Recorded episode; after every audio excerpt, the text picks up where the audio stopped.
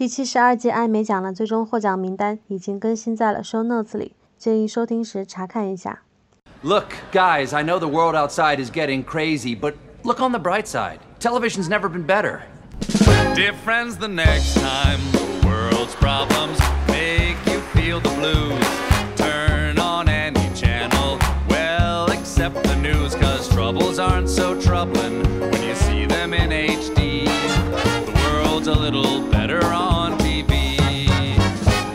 Don't you worry about global warming or the Middle East. Walk on the bright side with the recently deceased. My HBO Go password is sexbot123. Everything is better on TV.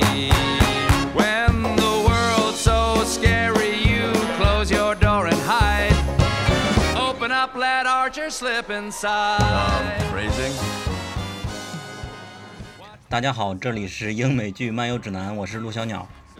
大家好，我是重力九零号土著，可以叫我悠悠。大家好，我是伟杰。今天是二零二零年九月十三号凌晨，还没有到凌晨，没有到凌晨好吧，这是深夜。二十三点零四分，距离十四号还有不到一小时了，然后我们才坐在对讲机前开始录音。你们知道今天是什么日子吗？小朋友们来猜一猜。不知道，好好奇啊！我知道，我 是小鸟的结婚纪念日吗？距离第七十二届艾美奖黄金时段艾美奖颁奖礼还有七天时间，也就是二十号。所以说，二零二零年明明什么都没有做，艾美奖就这么快就来了，然后赶紧来录制一期节目，跟大家来预测一下我们对今年艾美奖的一些看法。然后再对一直在催更的听众们来说一声嘛，很不好意思。然后前两天我们还看到一个评论说，五月份你们更新了四期节目，六月份你们更新了三期节目，七月份你们更新了两期节目，八月份更新了一期节目。其实我们跟听众一样都很着急。大家如果要催更的话，直接艾特陆小鸟，因为我们的稿子都在他的手里压着呢。啊、大家也都知道，我们并不是影评人的群体嘛，而是美剧爱好者的一个群体。我们这个群体里边，实际上有许多可以成为嘉宾、可以录制节目的人，但缺少的就是剪辑。不过接下来秋季档要来了嘛，然后年终盘点也要陆续要出现了。二零二零年也出了许多值得我们来盘点的剧，然后我们计划要做的黄金美剧系列也要来了，以及呃第一期是佑佑来录制的九分小剧场也即将陆续。这么一说，我们计划里真的是梦里什么都有。我们村里就是没有通公路。好，刚才已经说了秋季档要来了嘛，所以说就问问大家，今年从六月份到现在，你们都看了哪些剧呢？伟杰先说。从六月份到现在，你打了个措手不及，还还挺多的。我想一下，呃，我有看像《末日巡逻队》第二季，还有之前 HBO Max 出的动画嘛，呃，《Close Enough》应该是差不多得了。还有就是《恶魔之地》，然后像最近的《异形灾变》，还有《黑袍纠察队》。最近看的应该就是后面这三个，之前的两个都看完了。还有之前看 Netflix 出了一个日本动画嘛，《职场小猎》第三季，那个也是我从第一季就追到现在。然后我之前在很多地方安利了很多次，但是好像没有什么人吃这个案例。听到了吗，悠悠？你反思一下。据说你这两个月只看了一部剧是吗？你跟你说一说吧。惭愧，惭愧，从六月份到现在是吗？我在看我豆瓣的标记啊，感觉很奇怪。一个是《杀死伊芙》第三季，《猎魔人 》是什么鬼？为什么《猎魔人》之前没看完吗？然后，然后，然后《美国夫人》，然后看了那个汉娜的第二季，然后《太空部队》，呃，《美丽新世界》，哦嗯，没了。等等，嗯嗯，那个如果是那然后最新的那个《恶魔之地》看了两集，《异星灾变》看了四集，《万物伟大又渺小》看了一集，这个可能只有我看过哦，我们三个人当中。啊，不是，我已经看了两集，当天就看过，还是我推荐给你的。你个憨憨。嗯，那我最近在追的也发现也很多了，一是黑袍纠察队啊，一是恶魔之地，然后异形灾变，万物伟大又渺小，还有半泽直树，我灵魂中的伊内斯，这个才是只有我才看过的。哦，你半泽直树就耍 赖了。对我灵魂中的伊内斯也是耍赖的，它是西班牙剧嘛，就是西班牙大女主剧。它讲述了第一位女性的征服者伊内斯成为圣地亚哥建立者的传奇的人生故事，就是西班牙的一个传奇人物。然后其这几个剧里边，你们我们简单来说一说最喜欢的是哪部吧？你们首先推荐异两部。性灾变，我可以补充一下刚看的历史的剧，因为我刚刚打开豆瓣在看我之前的标记。说呀，你不需要举手的。哦，好，谢谢老师。我刚看了一下，我还看了像《伞学院》第二季，但这个我觉得就一般般嘛。还有之前，嗯、八月初还看了 Netflix 出的一个动物纪录片，就是《微观世界 Tiny Creatures》，但是那个片我非常的讨厌。另外就是我最近还在补旧的剧，像《火线》嘛，我就一直在追，我现在已经追到第四季了，《火线》。还有就是之前出的 Netflix 的游戏历史纪录片《剑指高分》，我也有看。另外，《大欺诈师》我看了一集就弃了。还有就是在补《探险活宝》，把第二季给补完了。嗯，就是。好残忍！大欺诈师是那个动画吧？我昨天晚上刚标记想看的，你就弃了。当时悠悠跟我说不要看，那我也要补充，啊、但欺诈师我已经把就是目前更的都看完了，就是它第三个故事我觉得还不错，就第一个故事、第二个故事它都还挺普通的，它是那个网飞的动画嘛。然后呃我最近还看了那个《梅森探案集哦，我也看》，了，看了忘了说，对，对那个看了几集，然后第一集差点没把我吓昏过去。其实后面就就还好。嗯，就就我的印象里，就好像一直是说，好像美国的镜头里好像是不准出现，就是虐待孩子小孩子对对撕尸体的 小孩子嗯尸体的这种、这种印象，但是这个剧里就有非常多，我觉得非常吓人。然后还看了，之前还看了网飞的那个新版的贞子，哦，那个那个是七月的，啊不对 七月看的。哦不对，那是咒怨，说错了说错了，是新咒怨。对对对，我当时也被鼓动去看的，我觉得那个还还不错。还行。哎，这么一说，我们都很充实嘛。是呀、嗯，我们挑几个重点来聊聊吧。我觉得首先值得要聊的应该就是《异形灾变》了嘛，要不然佑佑先介绍一下他，因为大家应该看的也最多。我们发现我们喜欢的脱口秀演员言一言月都在看，佑佑介绍一下他什么剧吧。呃，《异形灾变》他是雷德利·斯科特，就是非常著名的异形系列的这个导演，他担任制作人并亲自执导的这样一部剧。他本人是指导了《异星灾变》的前两集，然后后面好像是有分集，是不同的导演吧？是吗？对他总共有六个不同的嗯，导演。没错的。嗯然后目前看了前面的四集，我觉得特别惊艳啊！当然，确实是他本人指导的前两集，就观感比后面要更好，就就还挺明显的。那你没看第五集呢？第五集应该也会很喜欢吧？当然，我也不敢说你喜欢了，因为你经常会不喜欢我们喜欢。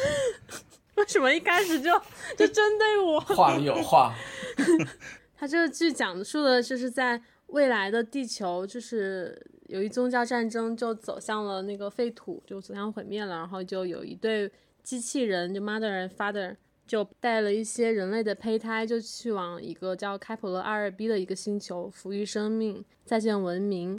他们前两集就讲他们在这个星球上带小孩儿的故事，然后之后人类就找到了这边敌方的飞船到了这里，然后就开始矛盾冲突，就开始开始开 就是开始打了嘛。啊、我补充一下，就是他其实这个剧讨论了很多是史考特他在以前的电影里想讨论的议题嘛，比如说像科学和宗教，还有就是机器和人类之间的边界。但是这个剧它有一个对他来说算是一个新的命题，就是讨论家庭的构成。这个是他在以前电影里没有怎么涉及到的，但在这个剧里面就可以很明显看到他有安排剧情，就是两边，一边是机器人和人类组成的家庭，他们是怎么样运作的，另一边是几个其实毫无血缘关系的人组成的一个家庭，他们又是怎么运作的。而且这个你如果看到第四集、第五集，你就会发现，他是花了挺大的篇幅在讲这个议题吧。嗯，是的。然后这是我看过第一个雷导的 异形系统里边的一个作品吧。对我来说，就是纯当一个科幻片来看了。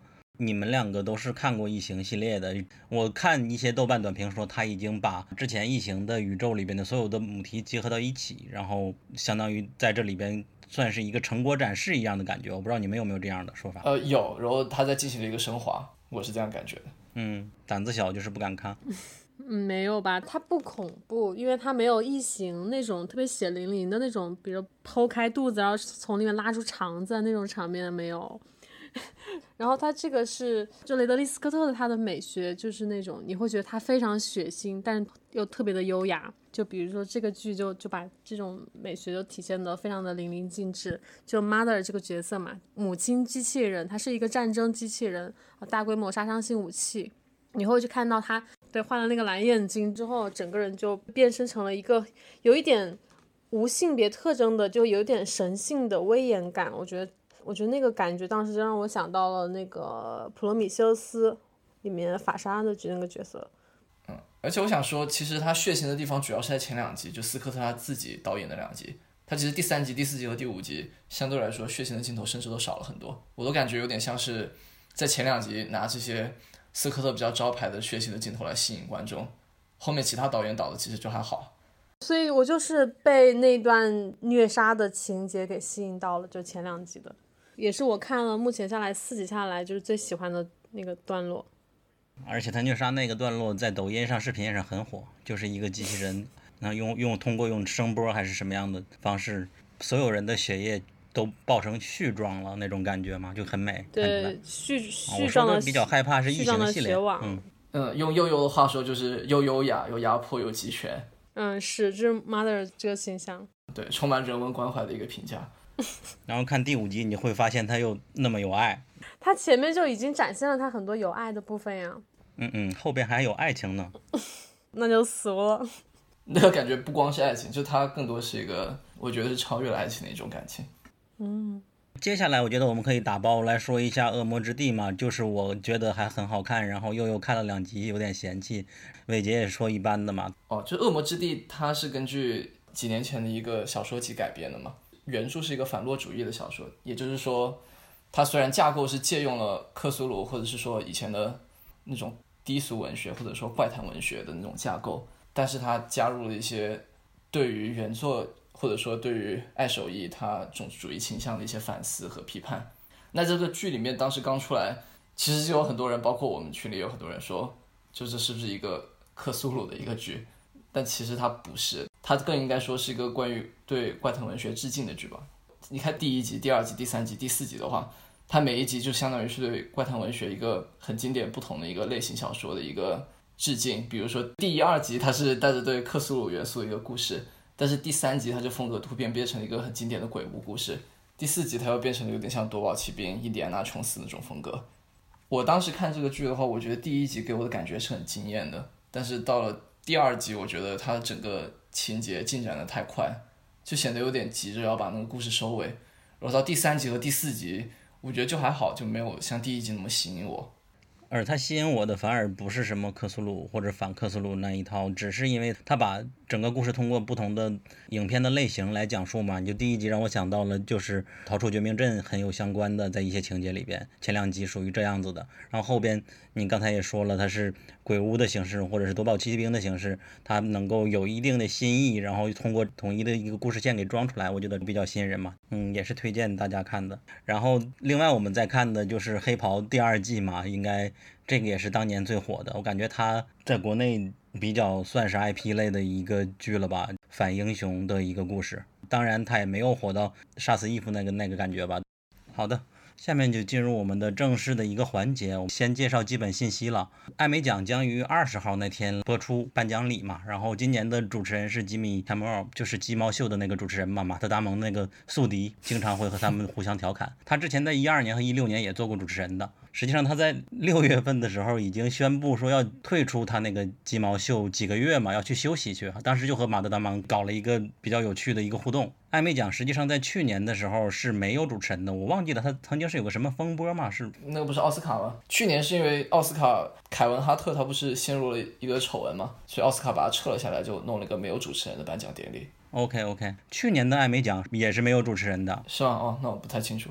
嗯，然后今年的艾美奖其实有半数差不多的剧都是去年的，因为它本身筛选剧集的时间线就是从二零一九年的六月一号到二零二零年的五月三十一号之间来播出的那些剧集。然后就《守望者》获得了最高的提名，二十六个提名。然后《了不起的麦瑟尔夫人》排名第二，是二十项，《黑钱圣地》第三季。和继承第二季是十八项，然后《曼达罗人》和《穷家富路》呃《富家穷路》和《周六夜现场》是各拿十五项，以及《王冠》是十三项。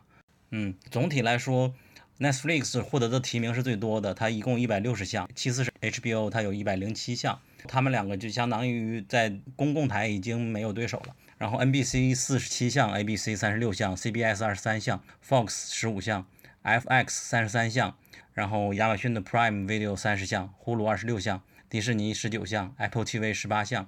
就记得二零一六、二零一七年的时候，我们刚做公众号嘛，的时候艾美奖每年的新闻都会说，就是 Netflix 今年差几个名额就会超过 HBO 了。我当时都觉得不可思议的一个事情，然后紧跟着就二零一八年，Netflix 拿到了一百一十二项，然后 HBO 当时只有一百零八项，一下就把它给超过了。不过二零一一九年的时候，HBO 又赶超回来了。它主要的一个原因是那个《权力的游戏》最终季，它获得了三十二项，然后其他整体发挥也都没有没有失常。不过大势所趋嘛，今年 Netflix 耐不住它的量大嘛，通过一百六十项相当于碾压了 HBO，这个一百六十项也破了一个记录。就是史上单个电视网单届获艾美奖提名数的一个记录。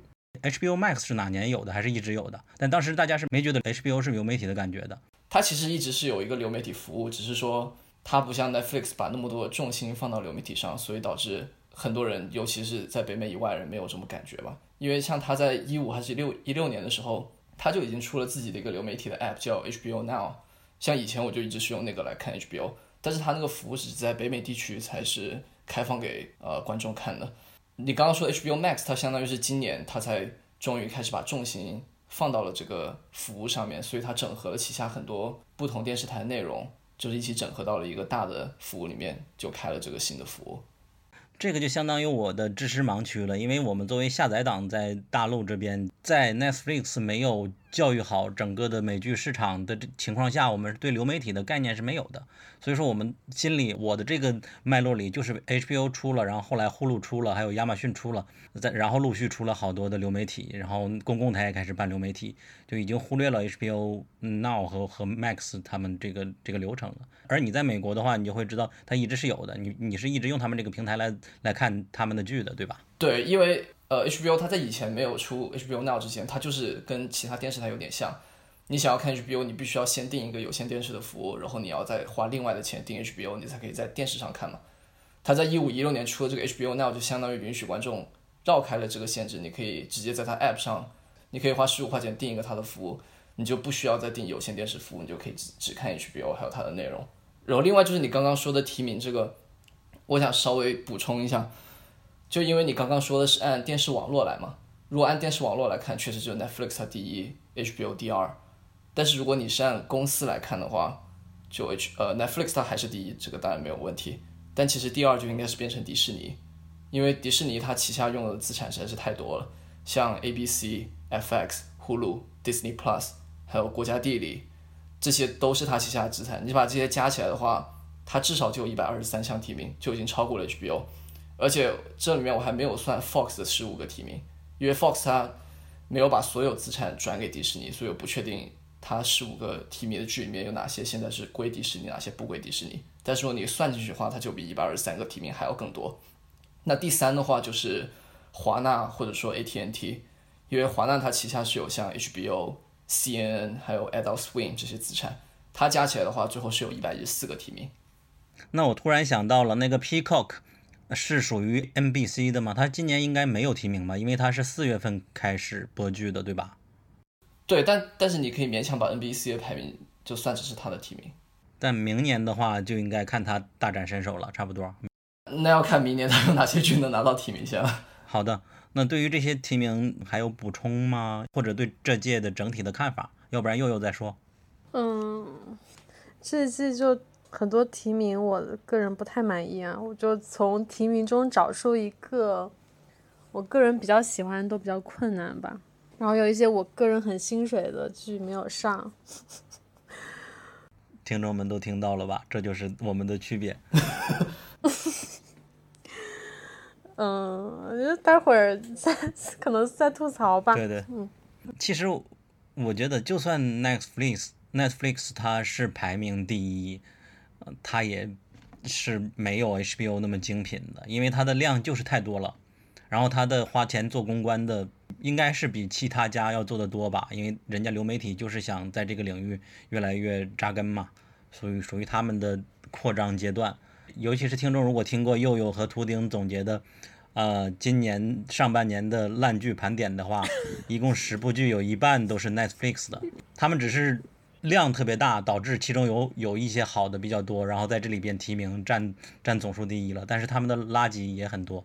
当然，我们也不是说 Netflix 它是一无是处的，它在纪录片呀，它在电视电影方面也都是在深耕的，他们也并不是完全就是想制作一些垃圾的，我感觉他们也会有这种方面的顾虑吧。这个伟杰应该也有想补充的东西。这个我感觉以后我们做个流媒体专题的节目，我们可以再细说。嗯，有很多可以 Netflix 说的。今年的一些电影都很不错呀。他们主要就是钱多。你看最近，呃，威尼斯是威尼斯，威尼斯电影，呃，昨天不是出消息，就是瓦妮莎·科尔比她拿影后的那个电影，应该是《心碎的女人》，我没记错的话，那个奖项刚颁出来，然后过了大概几个小时，我就看到新闻说 Netflix 就拿下了那个电影的全球发行权。然后那个片子最近还还挺出圈。他就是钱很多，就是能投资，这个你没有办法，这也是他战略决定，因为他投入就是很多。但是他虽然拿的提名更多，但是像你刚刚说到，你如果按投入产出比来看的精品率的话，他还是比不上其他几个大的网络，我觉得。好的，那么这一环节我们就过去，下一环节就正式来开始聊剧了。这里边需要提前说一下，我们还是就像伟杰的谦虚的自我介绍说，我们是美剧观众而非媒体，也不是影评人。但是我感觉我们有一个优点是，这些提名的剧集里，我们看的剧可能甚至比一些组委会的人看的都多吧。等着被打脸。我们就是沙发土豆一族。我们去年也是在吐槽的过程中，有许多我们喜欢的剧它没有上，都会觉得他们是不是可能连看都没有看来的剧。然后接下来聊的顺序就是先讲剧情类的，再讲喜剧类的，再讲限定剧，还有动画，还有纪录片。一般我会先说一下最佳剧集的提名有哪些，然后大家分别来讲一下自己喜欢哪部，并且预测哪一部会得奖吧。预测完了再讲一讲他们的最佳男女主或者配角，你觉得应该是哪一个人？作为一个补充的部分。好的，下面的第一项就是剧情类最佳剧集的提名。《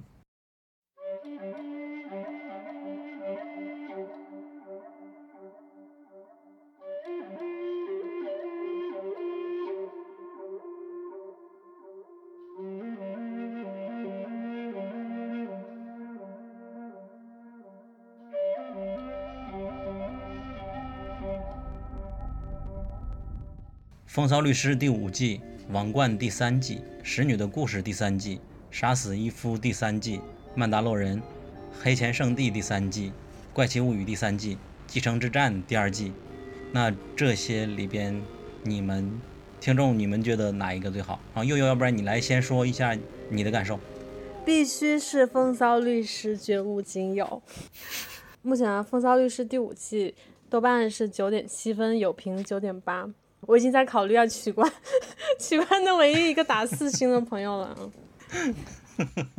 你每天维护你的世界就是这样子的。嗯，你真的是觉得他会获奖呢，还是只是喜欢他？我觉得如果艾美奖这次再不肯定《风骚律师》，我可能今年又要骂他是垃圾了。啊，不过《风骚律师》实际上从第一季开始到现在，每年都提名了最佳剧集的提名，就剧情类最佳剧集。然后，并且他的男主 骚几乎每年都提加最佳男主，但是每次都没有得。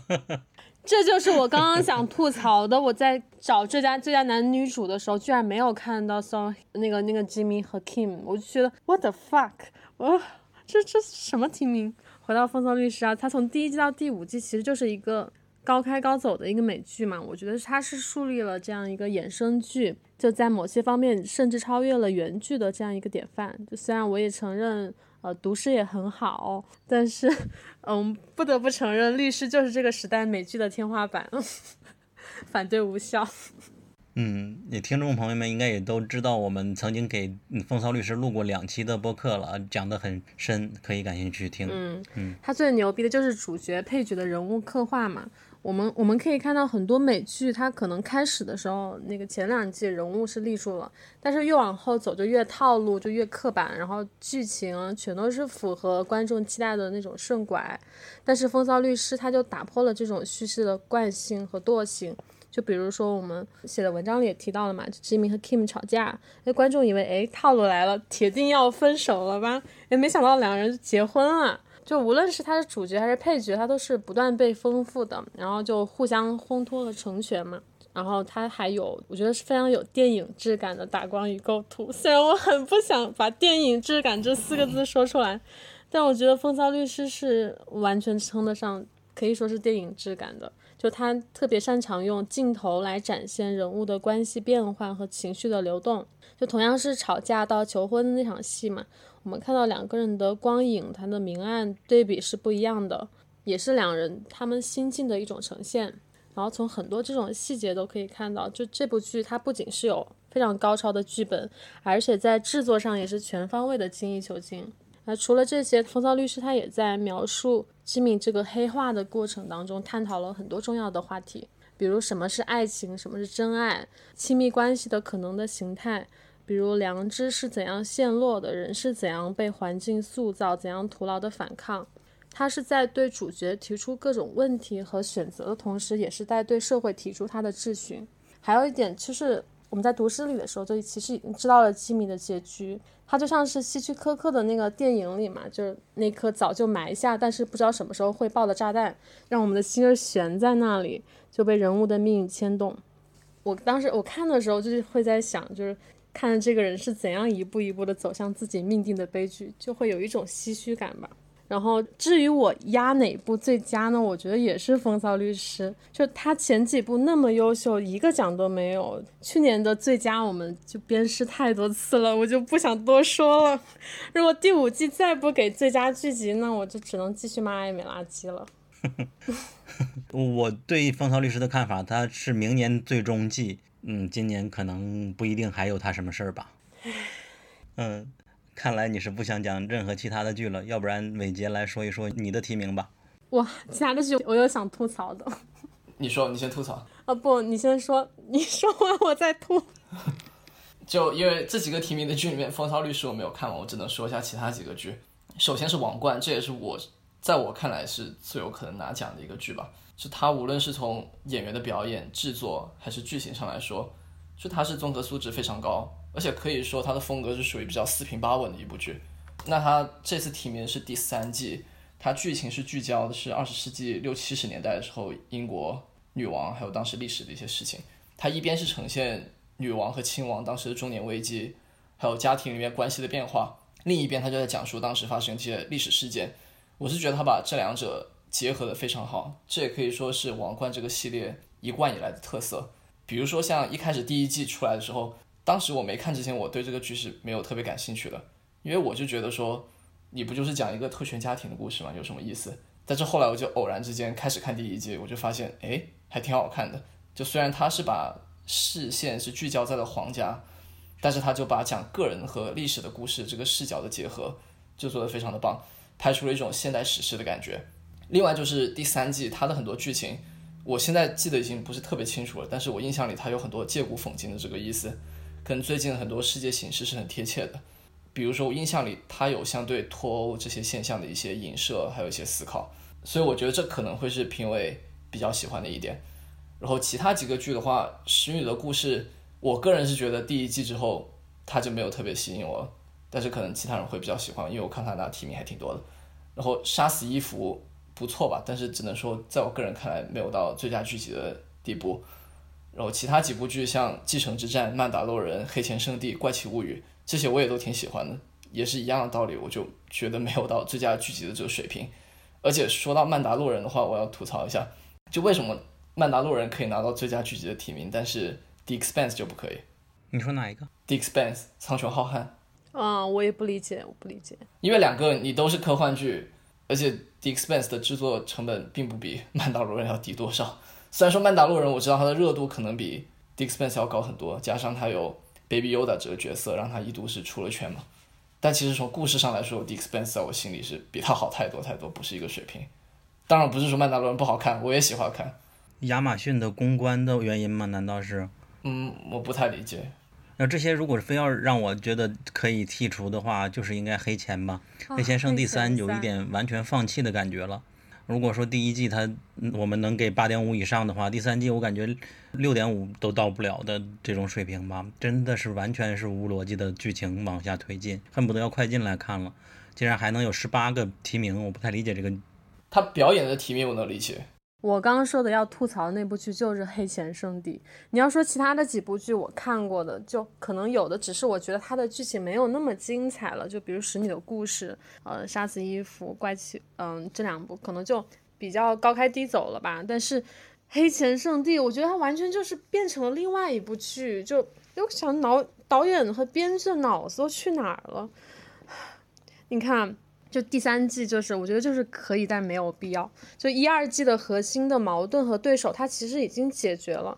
然后第三季就像是便秘一样，想出点东西又出不来，就所有的线都是散的，就没有核心矛盾，就创造机会制造矛盾，就安插了一些莫名其妙的感情线，就没有道理的组队，强行给主角配对新的对手。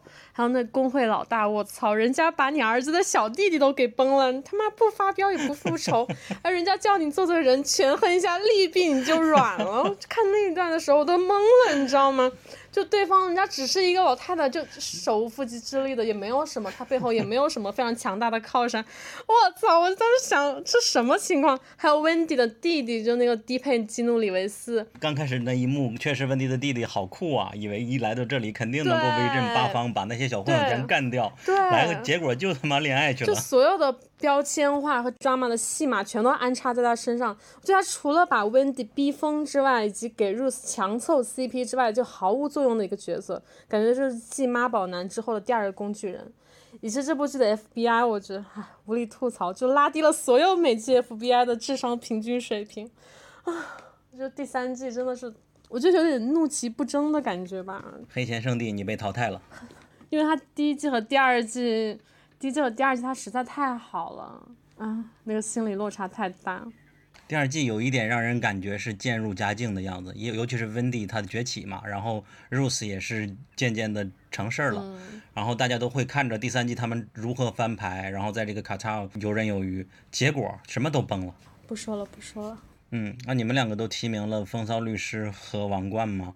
那我觉得接下来不按自己喜好，我觉得有可能得的可能是《继承之战》，因为他从嗯年终盘点来看，它是上榜次数最多的一部剧嘛，尤其是它的最后一集被好像两个榜单排名为年度最佳的单集嘛，也是因为它一共我不知道一季是多少集啊，嗯，十集吗？好像是十集左右，嗯，相当于积攒了二十集左右的一个故事，在这一集做了一个爆发。所以说，许多人之前觉得《继承》第一季一般，第二季也一般，但结尾的时候就是爆了，就突然所有的线一一直一直隐忍的一个家族的一个孩子，突然就曝光了他父亲的一个恶，然后导致他父亲就是他的表演也也被提名了嘛，就等等等整个线归到一起了，我感觉他也很有可能获胜吧。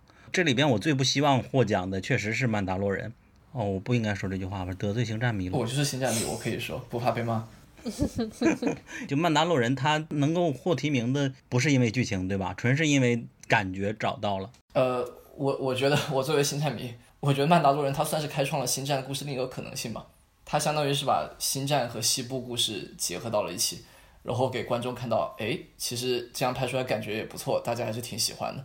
但是怎么说呢？我觉得好看，但还是那句话，没有到最佳剧集的水平。嗯，他的故事并没有很大的张力吧，我感觉就有点像看一个小品的就过去了，我只能欣赏它的美。它的故事我觉得很多是有致敬，就是经典西部片或者说以前经典电影那种感觉。对你不能处处都是致敬嘛，那你的主线、你的内核呢？对嗯，然后使女，我觉得她的辉煌也已经过去了。一方面没有小说的支撑，二方面她已经在第一季的时候，刚刚查了一下，一二三四五六七八九十十一十二十三十四十五十五个奖里边都获得了奖。当然，艾美和金球就就更不用说了嘛，无论是最佳剧集和最佳女主，全都是给了使女，也是呼噜这个流媒体平台。相当于帮她了一夜爆红了。我就记得当时伊丽莎白·摩斯她拿了艾美和金球的两个奖杯在那里炫耀那个图还比较火嘛。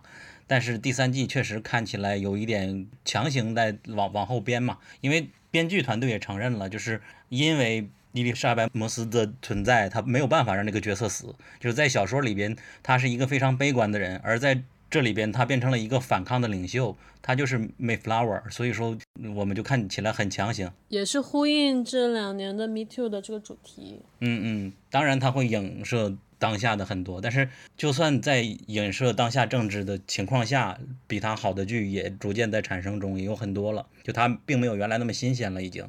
他是打打响了第一枪吧，可以那么说。我觉得第一季之后就不应该再拍了，他就应该拍到原著小说有支撑那里就应该见好就收。对，我觉得是这样。但这可是呼噜的顶梁柱呀，他们不可能放弃这么大一个。我理解，我从从商业上我理解，我知道你的意思。嗯，至于《怪奇物语》，我感觉你们两个应该觉得一般吧，但是我们都公认它会比第二季好，比第一季差吧？啊，我认为它比它比第二季要好，就是好看。对，第二季也是有点让我们觉得不要拍第三季了，但没想到第三季还真的很不错，因为它增加了很多娱乐属性。尤其是我看的时候，还是和 Barry 一起在电影院里边看的，真的超爽，连续看了九个小时，嗯，就很开心。你在大荧幕下看整个这一个系列过来，在电影院里看，就是私人影院看吗？还是组织了线下观影活动啊？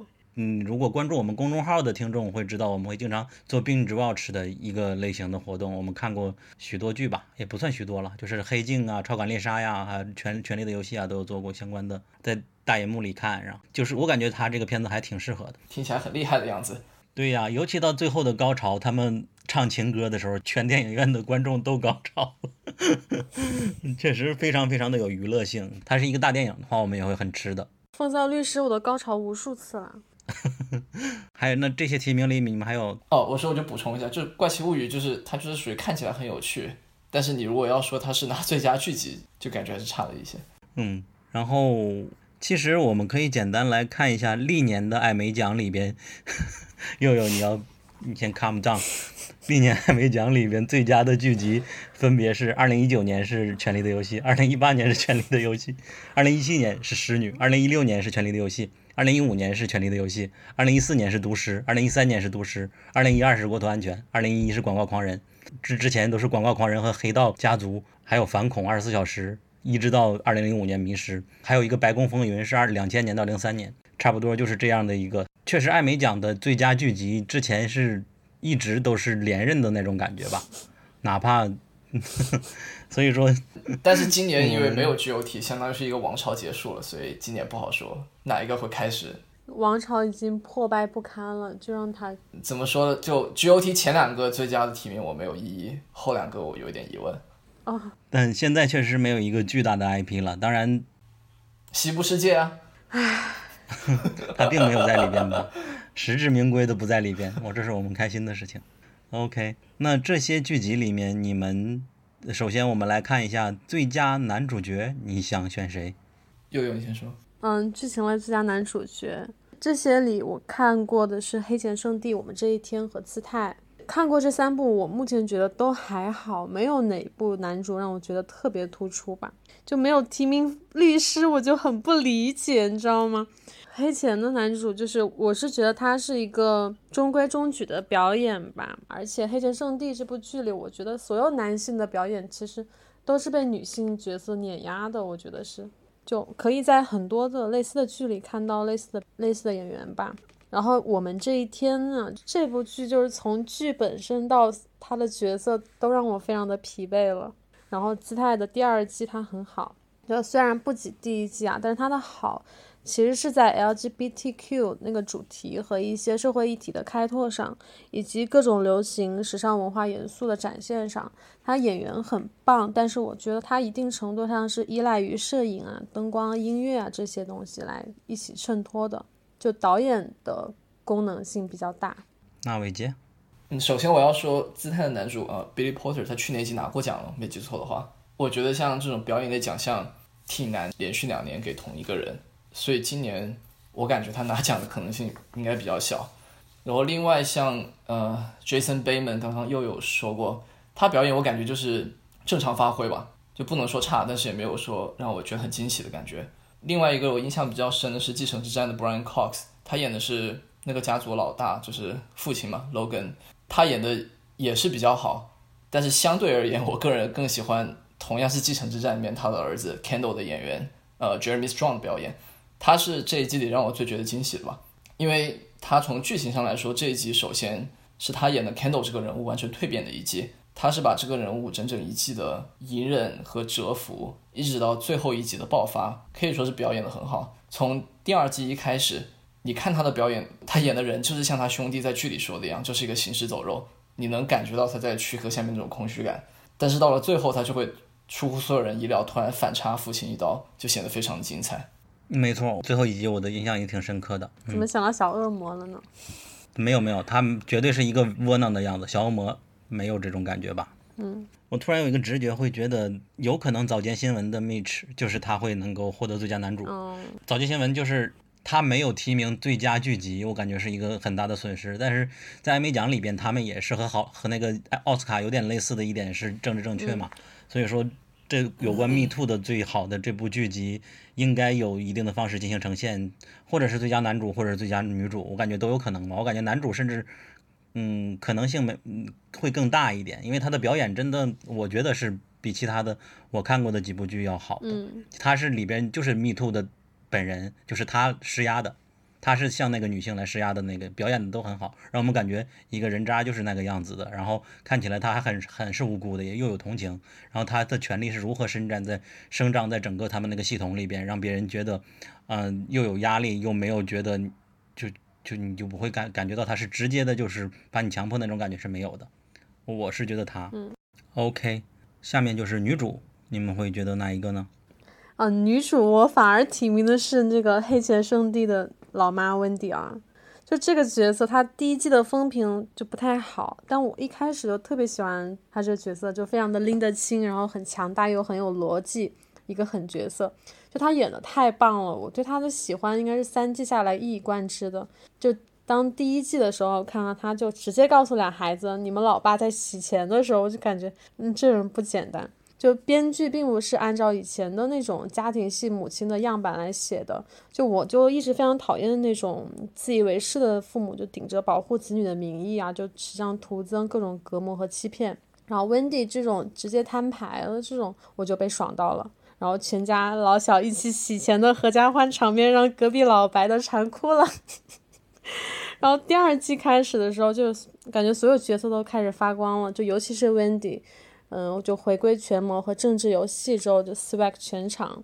虽然他的人设是旧瓶装新酒吧，但就演员的表现就特别的丰满，以他的形象来呈现一些女权的点吧，也很有说服力，就有戳到我。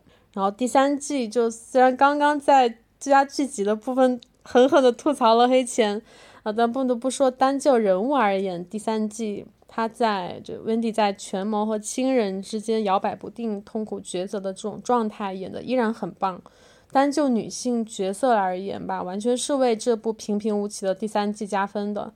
嗯，这是我选择她的原因。不过她第二季也提名了最佳的女主，但是没有过。第二季的表现应该和第三季差不多吧，都挺好的。嗯，她的她的状态一直很棒。嗯，所以我觉得她这次的希望也未必大，她剧都已经变差了。当然，可能组委会不会觉得剧变差吧。伟杰呢？呃，最佳女主这里面这几个提名，首先早间新闻我没有看，所以我评价不了安妮斯顿的表演，但其他几个我都是有看过的。看过《老友记》就知道她表演了，还是同一个风格吗？还是她。对，所以说她不会获奖的。这很奇怪了，对啊。OK，呃，那剩下的几个里面，首先 Jody 和吴珊卓杀死伊芙这两位，他们去年都已经拿过奖了，呃，一个已经拿了艾美，一个拿了金球，所以还是那句话，我感觉是表演类奖项不太可能会连续两年给同一个人，所以我个人是感觉今年应该不太可能再到他们两个中的一个。那另外几个里面，我还是要占王冠。给我印象最深的是 Olivia Colman，就因为首先她是在行为举止上可以说是把四十年，不是四十年，就是四十岁左右的伊丽莎白二世还原的非常好。另外就是我觉得她很好的表现女王她作为一个人步入中年之后会有的自我质疑和犹豫，但同时他又要作为一个国家领袖去处理各种危机，他的表演可以说是给这个人物提供了很丰富的维度。我当时看的时候我是非常喜欢的。OK，配角呢？女配和男配，我们就随便想到什么说什么吧。我感觉不需要太多的来讲。你觉得哪一个这些剧里边哪一个女配或者男配是让你觉得亮眼的？最佳女配我选的还是《黑钱圣地》的茱莉亚·加纳演的这个 Rose 这个小姑娘。哎呦，我觉得她太招人喜欢了，就是又邻家小妹妹，又隔壁小坏坏，就又喜欢耍帅、摆臭脸、说脏话、放狠话，就有有时候冲动起来就让人很讨厌。但是她有一个未成年小姑娘，就又酷又可爱的一面，而且她这种可爱不是那种天真烂漫到什么都不懂的那种可爱。就她其实也接触到了很多成人世界那些肮脏世俗那些东西，但还是让人觉得很很美好的一个小女孩。她骨子里有一种反抗的气质吧，我觉得她把这个角色演活了，就演得特别自然。然后而且她这个演员，嗯，这个茱莉亚，她在《疯子》里演的艾玛斯通的妹妹那个角色，我也特别喜欢。是的，然后我觉得有一点担心的是。他虽然说演得很好，但另一方面，他他的戏路好像也有点被定住了，就是他这个形象有点深入人心。他后边的接的电影也是类似的角色，疯子是第一个嘛，然后黑钱里边有他，对这两个角色其实挺像的。我记得还有一个电影也有他，也是一样的。这种类型的演员，他可能就就是需要找到一个跟本人。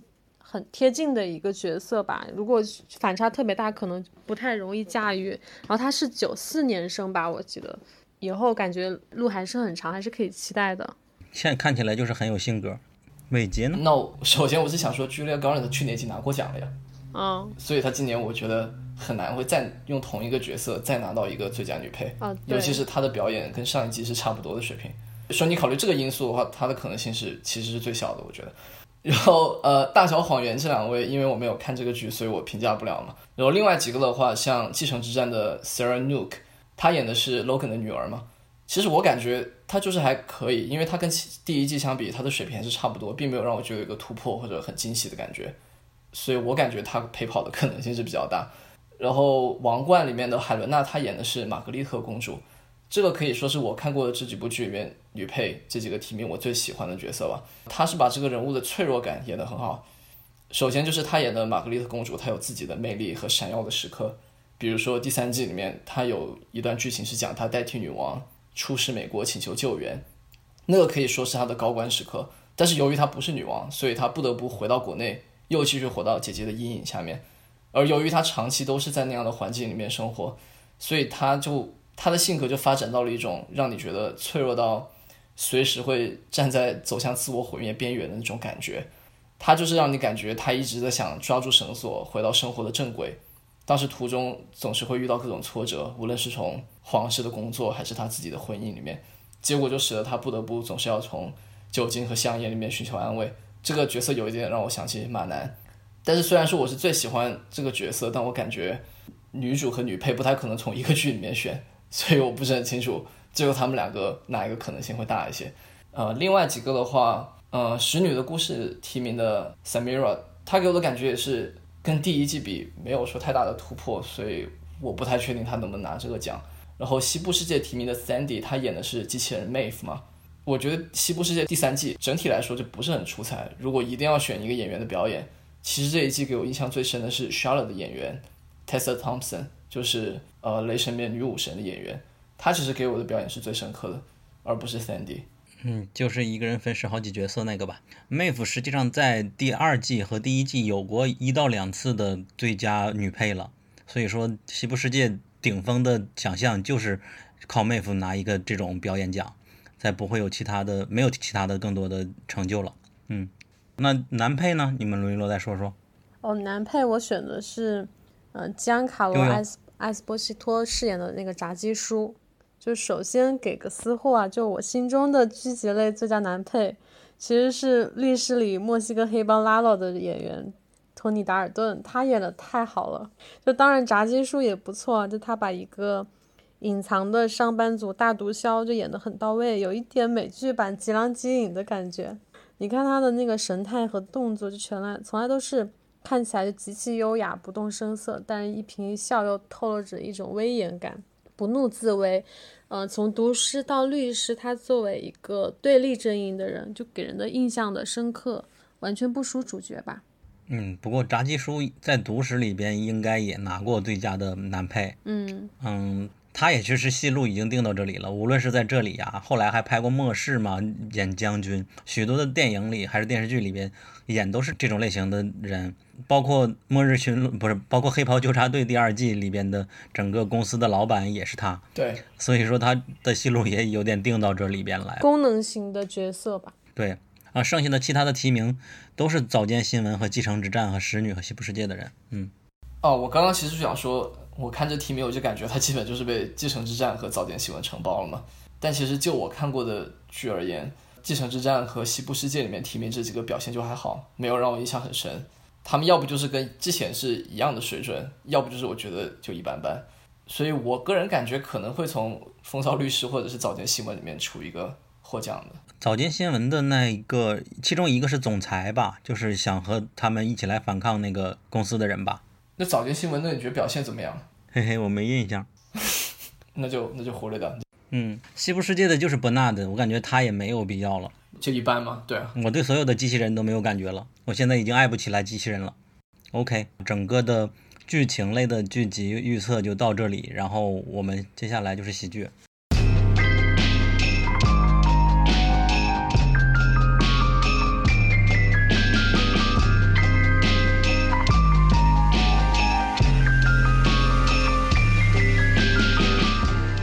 好，我是九号 AI。我们的微博和微信公众号都叫英美剧漫游指南。微博会发布新鲜的英美剧资讯和我们第一时间试看过的所有新剧的速评，微信公众号则只会推送我们认为非常好看的剧集推荐。另外，我们还有播客听众群，入口可以在公众号后台回复 e i c c a s t 获取。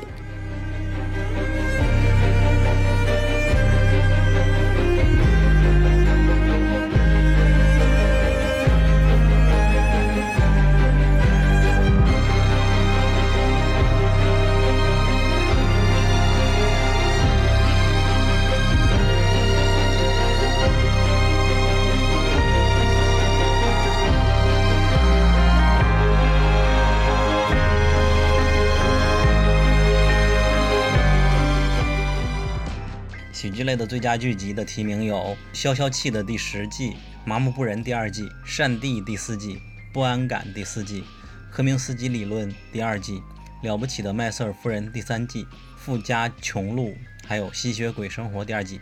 你们谁先说你的想法？要不然伟杰。OK，就是喜剧的这几个剧集里面，我看的不算多。呃，善地我看过一点，不安感是我看的最多一个，还有科明斯基理论，然后了不起的麦瑟尔夫人我看过一些。富家穷路的话我是没有看，但是我知道他在北美这边是有他自己的一个固定的观众群。我只能说，在我看过的这里面，我是很喜欢不安感，而且我也希望他拿，因为他讲述的其实是两个黑人女性朋友他们在 LA 生活的故事嘛。它比较特别的一点在于。它是一个关注女性题材的剧，但是它并不是一定要展现出来说女性就一定要很强大，一定要很独立。它是想给你另一面的故事，它是想告诉你，作为有色人种女性，她们一样很脆弱，有自己的弱点，有自己生活的烦恼要照顾。所以它整个剧情是让你，是让很多观众觉得可以感同身受的，而且它里面的笑料也非常的有趣，在我看来，所以我是挺希望他能拿一个奖的，这是他第一次拿到提名吧。但是我个人感觉，从可能性来说，可能是麦瑟尔夫人、富家穷路，因为是最后一季，还有就是科明斯基理论可能性高一些，啊，排除一个错误答案，科明斯基理论应该不会拿吧？因为他拿过了。不是拿过了，他第二季真的很一般，已经缺少了之前的那种嗯老年危机的感觉。我觉得第一季差不多。悠悠呢？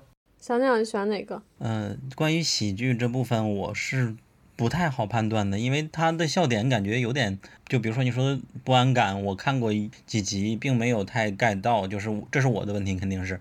然后我唯一能够了解到的，可能因为就感兴趣政治相关的，就会觉得第三季的麦瑟尔夫人是特别好的，但是我们群里的其他人并不喜欢这部剧，所以说就喜剧就很难。然后消消气曾经给我们的普通人那部剧写过一个剧评的六幺零同学，他是特别特别喜欢消消气的，他为消消气还做了字幕，做了一个单独的字幕组给他们翻译。他刚认识我们的时候，也希望我们能跟读者们来推荐这部剧，在此就跟大家也推荐一下吧。所以说从情感上，我会觉得六幺零肯定会希望这部剧能获吧。我从情感上，我肯定会觉得麦瑟尔夫人更好。我我感觉他第一季比第第三季比第一季都要好很多，因为他把世界格局、把整个的喜剧啊、脱口秀。秀啊，还有女性相关的和历史结合的都很好，里边有很多印象深刻的场景，觉得很棒。就不只是麦瑟尔夫人一个人，她全家都被她给激励起来了，有了很大的一个改变，然后在正在变化那个世界中吧。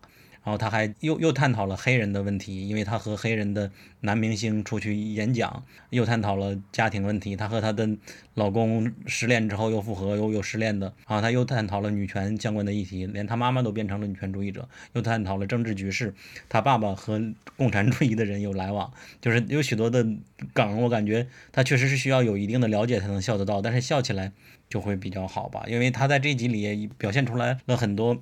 她的决心，她的意志坚定，还有她聪明的一面，这都是我比较欣赏的一些女性的特质吧。可能这都是比较个人的，不是所有人都会喜欢这样的吧。但我我肯定希望她能获奖了。但她在第一季的时候也已经获过奖了。她可以像全游一样承包这个最佳喜剧剧集，每年都承包是吧？那 那我可就开心坏了。嗯，OK，那悠悠继续说吗？我看到这个榜单提名出来的时候，毫不犹豫的就是他《吸血鬼生活》。就这部剧，它是根据那个伪纪录片电影《吸血鬼生活》改编的这个 FX 同名喜剧嘛，讲述的就是三个吸血鬼他们在嗯纽西兰威灵顿的这个呃日常打打闹闹的这样一些生活。然后美剧也是其实有点延续它的那个伪纪录片的风格。就这年头就丧剧横行嘛，就不丧的单纯傻萌的沙雕的这种喜剧，我觉得实在太稀缺了。而且它是我觉得我看过的这个提名的榜单里啊，唯一的第二季比第一季就制作水水准要高出不少的这样一部剧。就第一季的时候，它特效其实非常的贫穷，然后第二季就肉眼可见的制作的水平就提升了不少。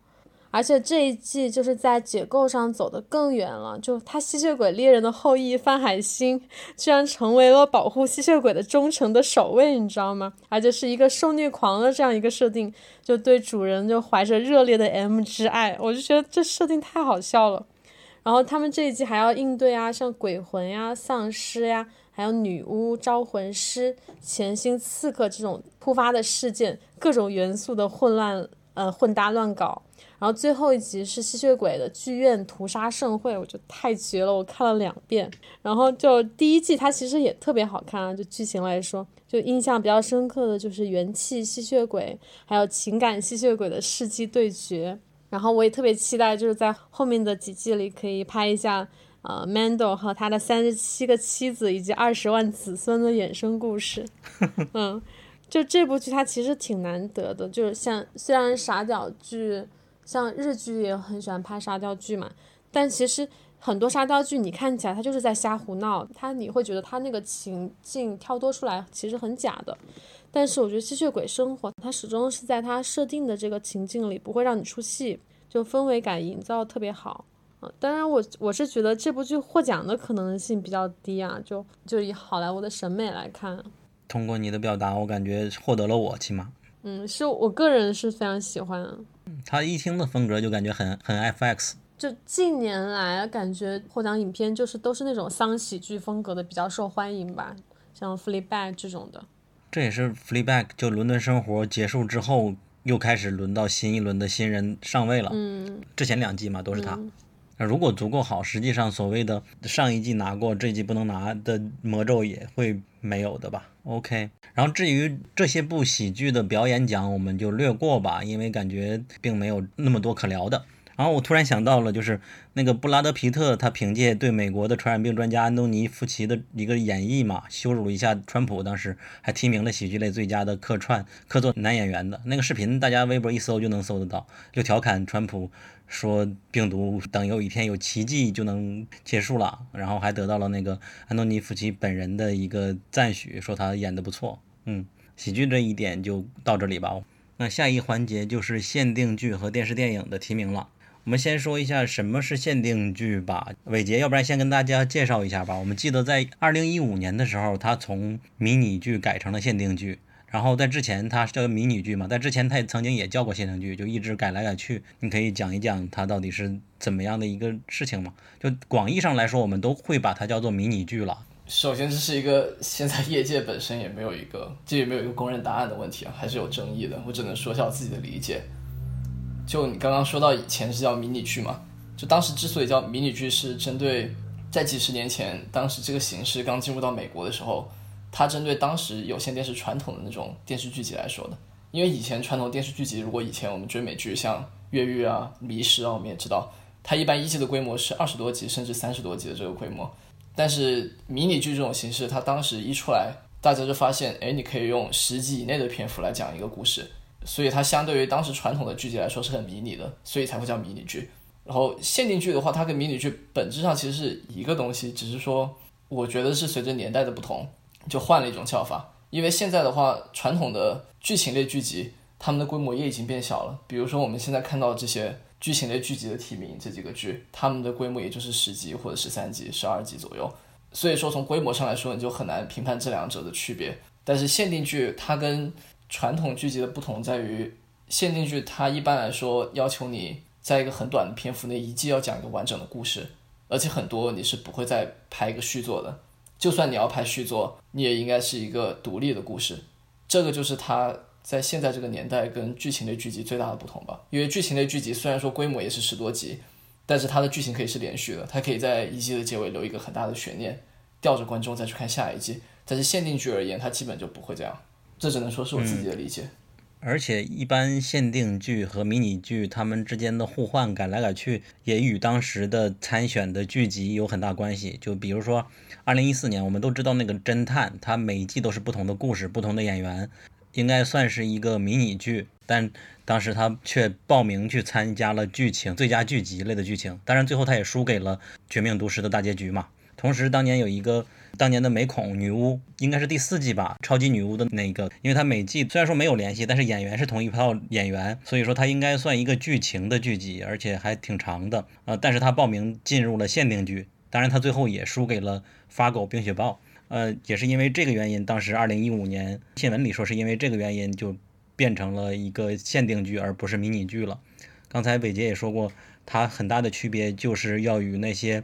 一季之后，第二季、第三季、第四季都是同一个故事线往后走，那些剧进行区分开来，大体就是这样子。那如果不想理解很多的，就当做迷你剧、短小精悍的剧来理解就可以了。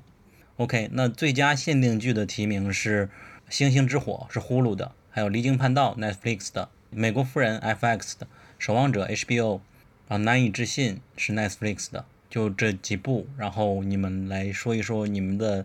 心里最好的，我都感觉伟杰的答案都已经有了，所以先问问佑佑吧。嗯，这 winner goes to 我选的最佳剧集是《守望者》，嗯，它是基于原作漫画世界就改编的这个新的原创故事 HBO 的这个剧集，我觉得它是用四个字概括，应该是中开高走吧。前几集我是觉得它是一个表现平平的这样一部剧，但是也没有那么烂，也没有那么精彩。那第六集开始就有点神展开的意思了，而且在主题上它也有所开拓，就把旧的种族议题，我觉得和当下的一些时代的话题嫁接了吧，有非常多现代性的指涉，就既超脱于现实，又跳脱了漫画原作的框架。他用了这个曼哈顿博士就超时空爱情的这样一个高概念，在主题上有一个进阶吧。我还很喜欢，就是《守望者》里有很多复古和时尚混搭的巧思，就比如说有一些很多影视经典的梗吧，比如有一集女女主和一个小反派，那个小反派就是全身裹了那个塑料袋还是什么的，我不太记得了。有一个他们有一个追逐战吧，就拍的特别搞笑，就很像那个日本就以前那种特摄片的那种拍法。然后最后那个对方就钻到那个下水道里吧，就是恶搞了一下小丑回魂嘛。就它有很多这种非常轻巧有趣的地方，但整体表达其实又很有深度。然后而且这部剧还有一个我个人的私心就是。呃，他的法老王的扮演者就是我特别喜欢的，我觉得他这个法老王就是比电影版的我觉得要好，而且就电影版和剧版的这个法老王，他们俩人就都还演过那个经典文学改编的那个《顾言风雨后》这个作品，而且两人都演的都是男主角的那个查理斯赖德，嗯，就是剧版法老王的扮演者，他演的是一九八一年英剧版《顾言风雨后》的查理斯赖德，就同样一个是剧版，一个电影版，我觉得。都是一次无可争辩的那个碾压吧。确实，哎，我也是比较喜欢剧版里边的法老王。电影版里的法老王，他的气质就有点没有表现出来，他又强大又很运筹帷幄的感觉。我当时的感觉是那样子。嗯。然后守望者》也是我们去年做年终盘点的时候排名第一的一部剧嘛。它另外一个特征就比较用烂了那个词叫烧脑嘛，就是在前几集看起来都是一个个简单的故事，但是到第五、第六集的时候，你会发现之前的一切就让你觉得，我会甚至感觉会比现在的看《信条》的感觉都要好吧，确实都连在一起了。它第六集、第七集、第八集，然后一共是九集吧，就六七八集，每一集都是有不同的表现手法。然后在它第七集还是第六集出来的时候，被评为了年度最佳单集吧，它的评分也很高，IMDB 的单集评分。然后结果第七集出来更高了，还是第八集出来更高了，就没有办法让你想得到。这也是得益于他的导演是呃《守望尘世》的导演嘛，他也是多年来的守望者的粉丝，然后希望并且在决定接下这个任务的时候，也做了很多的构思，并且给那个漫画作者阿拉摩尔写一封很长的信，说我是很认真的把《守望者》的续集来拍下来的，当然也没有得到他的赞许吧。嗯，所以说大家对他的期待真的是非常非常大的，一旦拍砸了，谁都知道到底会怎么样嘛。但是最终的结果，我们所有人都满意了。当然有一点需要提的是，一开始因为海报上的女人黑人女主第一集表达的是黑人的种族问题，确实引起了我们国内的相当一部分人的反感，觉得又是政治正确啊。但其实他表达的绝不只只是这一点。嗯，如果你喜欢烧脑类的，一直想猜剧情那种类型的剧，绝对能够让你爽到。那伟杰，你提名哪位？这个是我我觉得最难选的一个奖项，有三个我都觉得很好，《守望者》，还有《美国夫人》，还有《难以置信》，我觉得也很优秀。嗯，其实我也很难抉择。尤对啊，其是、那所以说你你必须得尤其是选一个。尤其是《守望者》和《美国夫人》，我是都非常喜欢，无论他们哪个拿奖，我都会觉得实至名归。那我就先把他们分开评价一下。像《守望者》的话，刚刚又有说它是中开高走嘛，然后小鸟也有说到第一集，因为它涉及到一些种族的问题，当时其实不光是中国，在美国也有 IMDB 上很多人因为这个给差评。但我是觉得这个剧是一个很有勇气的剧啊，尤其是在现在这个流媒体竞争这么激烈，大家都在争相吸引眼球的时代，他居然敢用前几集就故意拍这么平淡，来耐心的堆砌积木，来引起中间的一个爆发，我觉得是非常有勇气的一个举动。像他的主创林德洛夫，你刚刚有说到，他是创造了《守望城市》，另外之前的《迷失》也是他有参与主创的。他当时确实是有跟原作的作者联系，原作的作者当时是不赞同拍拍这个剧，但这个其实说明不了什么，因为原作作者阿兰·摩尔就是一个很高冷的人，他的概念就是你就不要把我的漫画或者说我的图像小说拍成任何别的影视作品就好了。但是林德洛夫他自己原创这个故事，我觉得是非常的精彩，他算是给守望者这个宇宙增添进了自己的一个理解和一个新的含义。尤其是刚刚你们说到中间那几个很精彩的单集嘛，我印象最深的是讲述女主祖父的故事，还有就是曼汉顿博士和女主相遇那两集，那两集可以说是我最近很多年来在电视上最好的观看体验之一，可以说是非常天才的两集。而美国夫人的话，我们之前也已经在节目里面花很长时间讨论过了。它就是整体的质量非常的优秀，演员的表演非常好，而且它的议题是关于女权，也是和当下非常相关。我只能说，要我一定要我选一个的话，我会选《守望者》。嗯，这只能说是我个人的偏好，但是另外两个我觉得非常优秀。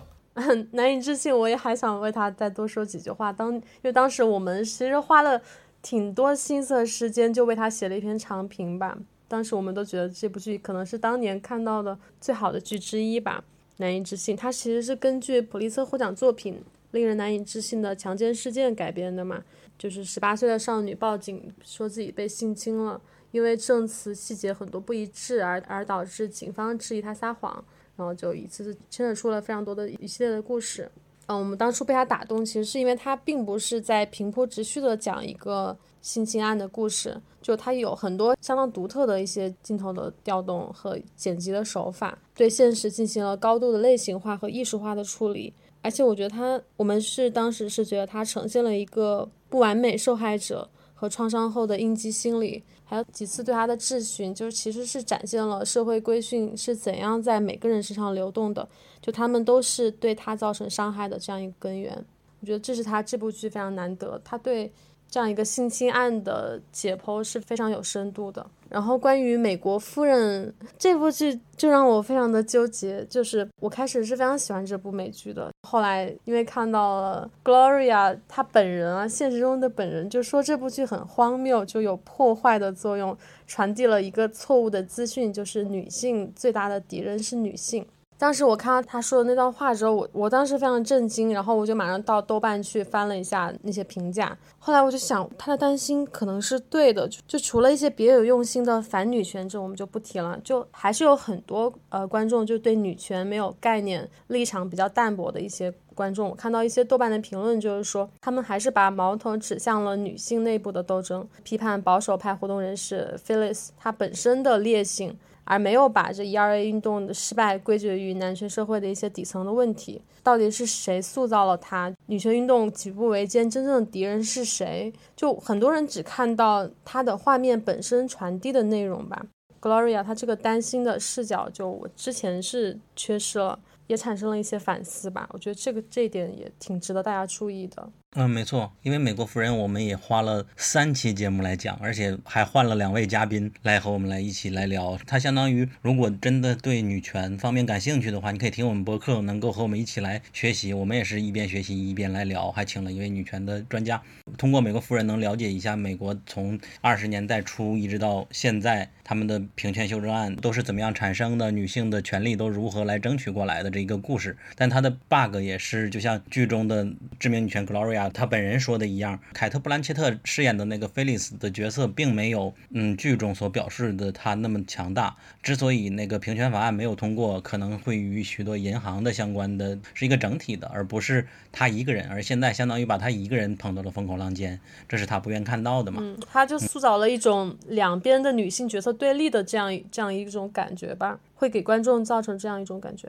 而且我记得北杰在节目里边说，他是今年。最喜欢的一部剧，没想到突然提到《守望者》，他就叛变了。没想到还有一个去年的剧把你打，把他打压了。没有错，如果是今年到目前为止，确实是《美国夫人》。嗯嗯，其实我呢是因为对女权的兴趣，我会就觉得这部剧真的很精品。但是对他的感情，我反而没有太大的，就是我看的时候是非常非常的开心的。嗯，但是过去了以后，我感觉他并没有以一个很深刻的故事来吸引我。可能我还是比较俗套的，喜欢一个就像《守望者》这样一下婉转了一个故事过来吧。然后包括《难以置信》，我也觉得它是一个从女主的角度和从两位检察官的角度。他来讲整个性侵的一个故事，让我会觉得很动人。甚至我觉得，如果让我私信来选的话，我会希望《难以置信》能够获奖。这里边《难以置信》的女主没有提名最佳女主角，如果提名有她的话，她上台演讲，我还蛮期待看到这一刻的，就感觉很不一样。嗯，我们刚刚漏了一个剧是《离经叛道》。嗯，我刚刚还想提。对对。我们上半年的一个节目里边也是提过这部剧的，是 Barry 来讲的嘛，《离经叛道》讲的是那个一名隶属哈希迪犹太教派的女子。她已经嫁人了，但是也是被动的嫁人的。然后她为了躲避家人安排的一个婚姻，从布鲁克林逃往柏林，然后在柏林认识了一些新鲜的朋友，了解到了自己的身世，然后开始知道自由的世界原来是这样子的。而我自己家的犹太教对自己的束缚是有种种的不对的地方，就是看起来就有点很像我们当年九十年代所歌颂的那一段非常非常的正确的一个剧吧，但是也很感人，我们也很推荐大家去看。可以简单理解成一个公路片吧。我和图丁当时其实也聊到了这部剧，只是你那段素材还没有剪出来。当时就聊这个，就聊了还挺久的，因为当时正好刚刚看完这部剧嘛，就聊了一下。它里面关于就是性、还有爱和自由的这些主题探讨，我觉得都聊得非常的轻盈。虽然是一些比较沉重的一些主题吧，它的处理都比较轻盈的话，我觉得这点挺好的。然后《星星之火》是不是被我们都略过了？我们三位都我觉得他不配出现在这个榜单里。我看过这部剧，没有错，我也同意。它是播出比较晚的原因才上榜的吧？不知道，但是其实你看媒体评分，它也没有很高，就跟其他几个感觉不在一个层次。真的不在一个层次。我不知道为什么反美阴谋没有，我觉得反美阴谋应该可以出现在这个提名里。嗯，同意。但反美阴谋我不知道是不是拍的整个节奏稍微平淡了一点。因为反美阴谋当时给我的震动，我觉得可能是更胜过美国夫人给我的触动吧。对，哦，我是更喜欢美国夫人。嗯，两部剧其实都挺喜欢。反美阴谋会有缺点，美国夫人没有缺点，对，是的，但是反美阴谋它就是比美国夫人更让人感动。星星之火就是它就是在讲一个讲隔阂、讲冲突的片子里，但是它却又处处都充满着刻板的成见，就它的主题和它的表现觉得是相违背的，就人物的差异在戏剧化的那种冲突中就被无限的夸张放大，然后心理层面的动因又没有完全深入。就它因为是根据小说改编的嘛，就小说里它有很多大量的心理描写什么的，就让人物的轨迹可能就有一些铺陈吧，但是在剧里就没有，就使得人物他的人设是一个值得同情的一个人物，但他就让人无比的讨厌，你就没有办法去理解他，没有办法与他产生共情，让人觉得他非常的自大，就特别的刻薄，所以这是我很不喜欢这部剧的原因。听完悠悠评价，我就吓得不敢说话了。那你说说，哦，没有，我就觉得说的很专业，鼓掌鼓掌。我以为你要说我不同意，我喜欢这部剧。没 有没有，很人文，很人文，嗯，很人文，对。天呐，你们感觉阴阳怪气呢？最佳限定剧之后是最佳电视电影，OK，那下一个就是最佳电视电影吧，有《美国之子》《坏教育》《多利帕顿拨动心弦》《绝命毒师》大电影《续命之旅》，还有《我本坚强》的那个大电影。那你们选什么？哦，我看过的《坏教育》和《续命之徒》，但其他几个我当时上映的时候，我稍微看一下评价之类的。像《美国之子》，我不是特别理解，因为它的媒体评价和观众评分其实都很一般，我不知道它是怎么进来的。然后《坏教育》，刚刚我介绍狼叔的表演的时候，我有说到嘛，它还算是比较有趣的一个电影。嗯，第三个多利帕顿那也是 Netflix 出的，我感觉它是一个有点类似于，就是受众比较特定性的一种电影嘛，就是喜欢这种类型的人会很喜欢，但是对这种风格不感兴趣就完全不想看。《续命之徒》虽然说我没有看《绝命毒师》系列，但是我当时有看这个电影，其实我觉得是还好，因为我觉得他讲的故事实在是太小了。但是我看到好像影评人评价对这个电影还不错，所以他可能有一点可能吧。然后最后一个《我本坚强》那个特殊集，它是有点类似于之前黑镜的那个电影，算是一个实验性的互动电影，就是你观众可以在看的时候选择角色接下来怎么走，然后会决定后面的剧情。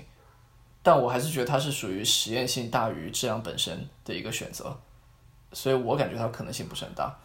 然后综合来看的话，这几个电影或者说这个奖项这几个提名，其实有点矮子里面拔高个的感觉。如果一定要我选，我感觉可能是从坏教育或者是续命之徒里面出一个。嗯，没错，《续命之徒》也属于情怀，让大家觉得收尾还不错。我感觉组委会也会考虑到这一点。那悠悠呢？我这里面就只看了《续命之旅》，然后也是没有任何的惊喜。作为一个毒师和律师粉吧，我个人觉得就是一个狗尾续貂之作。嗯，大家只是希望给 Jesse 一个好结果，别的都没有什么太多奢望了。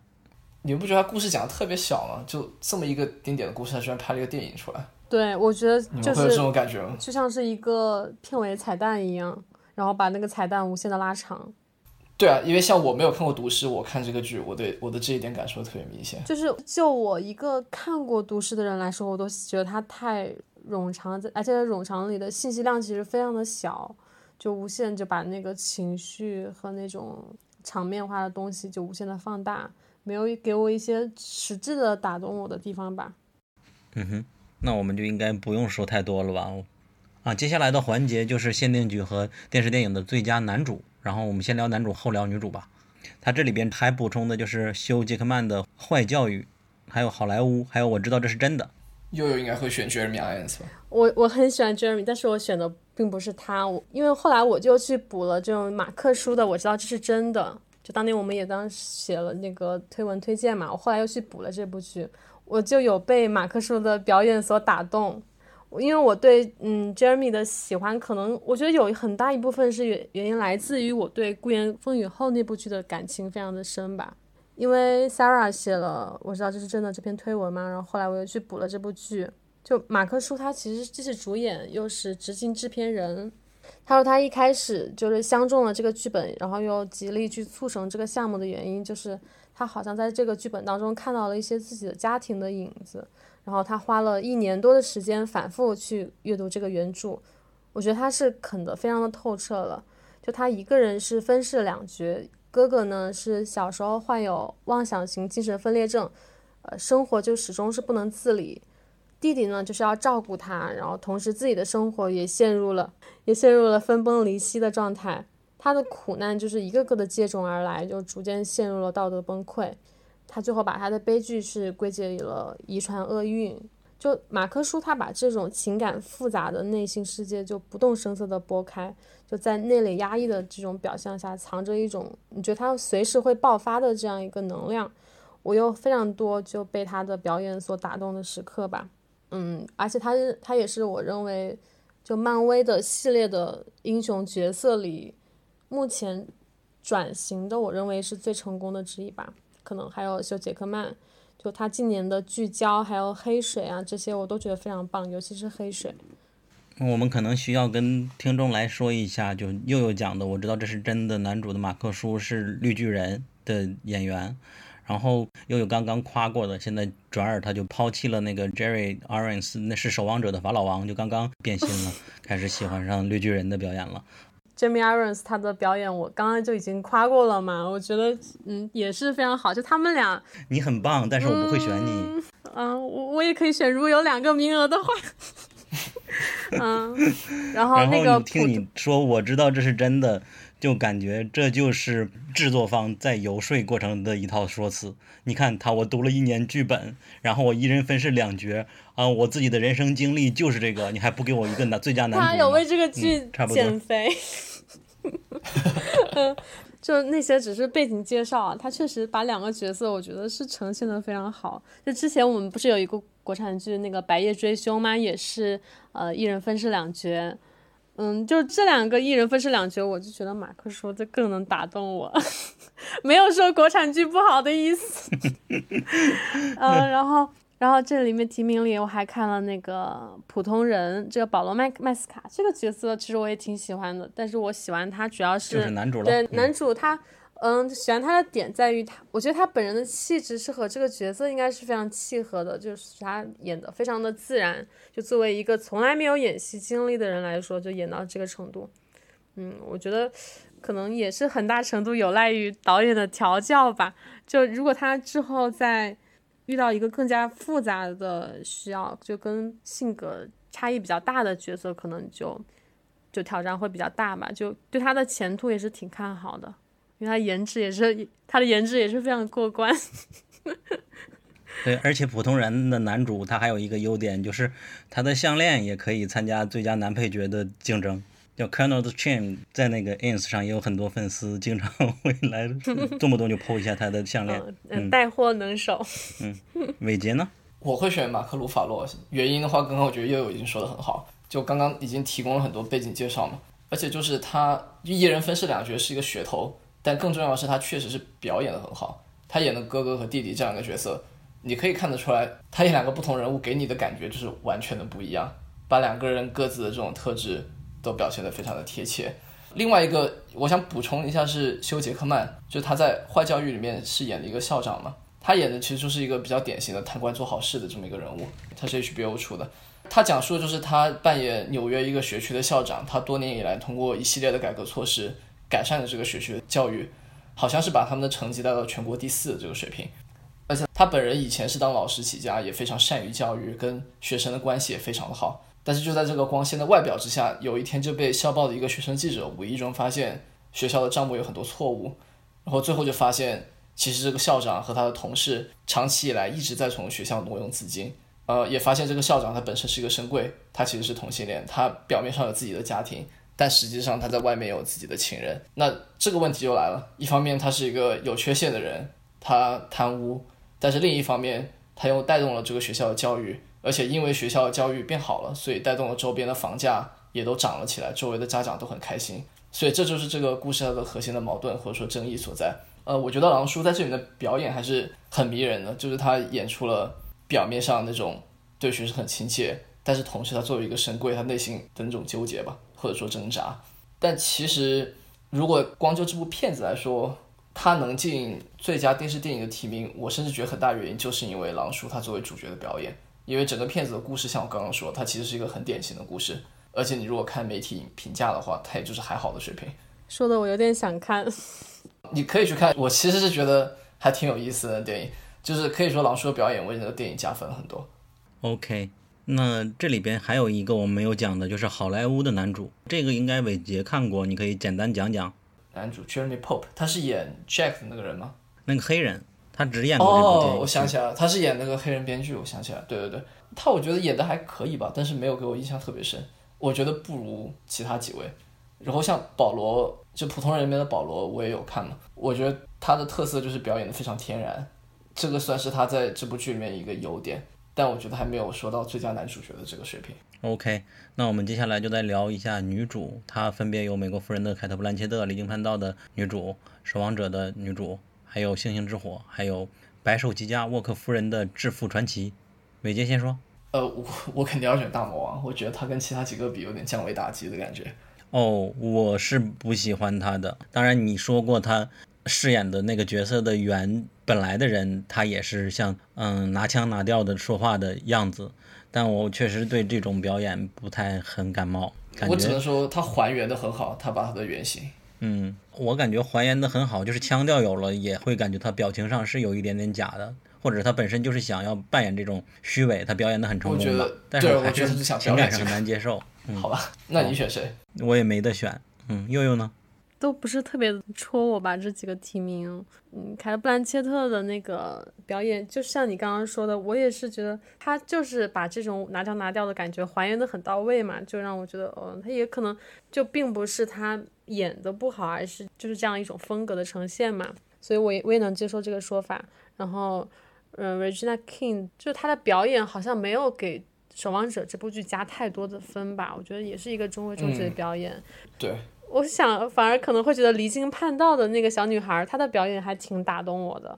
嗯，就也是感觉是一个非常真挚、很自然的一个表演吧，非常就没有任何的痕迹，没有任何的技巧的感觉。确实有一点凯特·布兰切特在降维打击，但是嗯实在我是不太情愿让她拿奖的。那就离经叛道吧，支持他们。OK，就这么定了，The winner goes to。OK，下一环节是最佳纪录片和非虚构剧集，提名是《美国大师》、希拉里、《最后的舞动》、卖百万、养虎为患。我感觉最火的就是养虎为患了吧？嗯，对，Tiger King。是然后我们当时也考虑要不要写电影，好像伟杰还问过，我们当时觉得不是纪录片还是是算了。否定三连，应 应该是西 OK 问的。OK，又有看过是吧？我连看都没有看。嗯伟杰看了吗？呃，我没看，但是我知道在美国这里，它是一个很话题性的节目。对啊，所有的明星都在 PO。是是那个卡戴珊呀、Cardi B 好像都都有在发这部剧。对，它算是当时出圈的一个节目吧，就引起了整个社会很多讨论和关注。所以我是觉得它获奖的可能性可能是最大的，它是属于那种真实故事比剧还要精彩系列。嗯，但就就我个人而言，呃，这里面我是看过《最后的舞动》，卖百万看了一点点，然后《养虎为患》我没有看，但是我有关注嘛。其实我自己个人是很喜欢《最后的舞动》，虽然说我觉得他拿奖可能性比《养虎为患》要小一点。嗯，分别来给大家介绍一下吧，我们还没有看过呢。哦，我看过这几个的话，《最后的舞动》它其实就是 E ESPN 拍的嘛，它是用大量的细节还原了公牛当年六冠王朝里面最后一冠的经历，同时它是穿插回顾了乔丹自己的职业生涯，还有公牛之前五冠的历史。这里面当时乔丹在剧里说的一句话让我印象很深刻，因为乔丹他本身是一个对细节很偏执，他会用完美来要求自己，也会用完美来要求队友的一个人嘛。所以以前就有报纸就有报道过，他在训练里面会骂队友，把他骂得很惨。然后当时就有一些媒体就用这个作为依据，就说他是暴君啊，说他欺凌队友之类的。然后在这个纪录片里面，当时采访他的人就有问他这个问题。乔丹当时在纪录片里回应就说，那些我要求他们去做的，没有一件事是我自己没有去做的。这句话让我印象特别深。包括后来他的传人科比，他其实在训练里面对队友也是这种风格，就是会非常偏执的要求自己，也会要求身边的人来鼓励他们前进。然后另外几部的话，《美国大师》它其实是历史很长的一个纪录片剧集。我印象中没有记错的话，它基本上就是每一季讲述美国一个就是某一个行业里的大师，比如说名作家呀、名作曲家，他的一个故事。它算是一个很长很长很长寿的系列，所以他虽然今年能提名，但是我不确定他拿奖的可能性有多少。呃，第二个希拉里的话，就像片名一样嘛，它是呼噜拍的，就是讲希拉里克林顿他的故事。然后卖百万它是 HBO 出的，它讲的是呃以前涉及到麦当劳一个抽奖活动的一个很大的贪污案，然后后面又牵扯出了很多跟毒品和黑帮的联系。养虎为患，我觉得又有可以介绍，因为你们当时也有看。嗯，他讲的就是在一个野生私人的野生动物园里，就是关于那个园长，他给自己起的一个艺名啊，叫乔野生。然后他和一个动物保护者的这样两边势力的拉锯战吧，这样一个故事。这个主角乔野生，他的这个经历非常的传奇，也也挺悲剧的吧。一个典型的一个红脖子美国的，他小时候就五岁的时候吧，就曾经被男生给强奸，然后成年之后也曾经就因为自己的同性恋的身份认同的问题，就一度想要自杀。然后同时他还。曾经以无党派身份就竞选过美国总统，然后以自由党人身份竞选过州长，同时他就是经营着一家私人动物园，养了很多大猫，呃，他还同时还还是一个歌手，他还出过唱片，就这个纪录片的片尾曲就是他自己的那首歌啊，但是之后就被人爆出来其实是假唱嘛，就对嘴型什么的，他就是以这个动物园。为营生嘛，就每天吸引大量的游客过来跟那些大猫近距离接触，然后跟他们拍照。这些游客就会把这些抛到社交网络上，就也非常多名人点赞。然后他请的那些饲养员、那些工作人员们，很多都是一些有过犯罪前科的这样一些人，就也也引起了一些争议。其他的这个生意就是一个非法的生意嘛，就非法的驯养和和贩卖大猫。但其实是在就是这样一一些法律条款之下，他还是可以就是在那种灰色地带一直游走吧，就搞了非常多年。然后你会发现，他其实他雇的那些员工啊，其实就虽然是给他们提供了一一个工作的场所，但其实其实也是一种，呃，随着那个纪录片的深入，会发现他对他们其实是一种剥削，而且是一种非常隐性的剥削，就是他们都把它当成一个。有点变成了一种个人崇拜一样，就不觉得他是老板在剥削我们这些员工，就反而觉得他是一个英雄，就成了这样一个角色。然后最开始的视角，你会觉得那个动物保护组织哦，他是来解救大猫的。随着后面的越来越深入，你会发现他自己身上也有非常多的问题，变成了一个就公说公有理，婆说婆有理的一个事情。就你无法就是说哪个人是他是更正义、更有道理的，就每个人都有很有争议的部分吧。就它本身作为一个纪录片来说，它的形式其实是非常乏善可陈的，就有点像那种很普通的那种采访啊。就是一直采访采访，然后资料的整理这些，然后就很多那种它吸引人的点也是在于很多那种大型的猎奇的场景的展现，很多抓马的情节、撕逼现场这种，然后你看到后来就会越看就会对啊，人类这个物种实在是令人失望。就富豪们的那种罪恶的生活啊，还有动物保护者的那些伪善的嘴脸，你就觉得所有人在争夺这些利益，就没有人在真正的在意就这个标题的这个。虎，没有人在乎这个大猫。然后那个片尾曲也非常的讽刺，就 I saw tiger, tiger saw man。但是刚刚悠悠这么一说，我反而觉得最后的舞动突然拿奖的可能性大了一点。因为你刚刚说到这个剧，它如果从纪录片本身的拍摄手法来说是比较平淡的嘛，它更多是依靠 drama 还有啊，对，它这个题材吸引人嘛。那如果你这么一说，我反而觉得最后的舞动从技术上来说要更加的成熟和完美。嗯，因为它就是各种人物的采访拼贴在一起，没有什么太多的技巧可言。纪录片一般会以现实意义为标准吗？还是技术？呃，很难说吧。也我有一个例子，就是以前 Netflix 不是拍过个很有名的纪录片嘛，《Making Murderer》。Making Murderer 制造杀人犯，我们好像也写过文章。那个当时也是引起了社会关注，也算是有很大的现实意义。它甚至是影响到了案件的审判嘛，因为那个剧里面展现那个应该是侄子。他后来就是在这个剧播出以后引起了大家的关注，后来就是被法官判定就是当时审判有错误，就要求重新审判嘛，算是暂时获得了自由。但是就是这样一部引起了这么多讨论甚至现实意义的这个剧，他当时也没有入选艾美奖当年的最佳纪录片提名。所以如果光从这一点考虑，可能呃不能完全就作为杨虎为患的入选的标准。我觉得杨虎为患他实在是太多猎奇的点了。他如果能够入入选，可能也是就是这些猎奇的点。嗯，好的，那我们进入下一个环节吧，最佳动画节目。好，我们要吵起来了。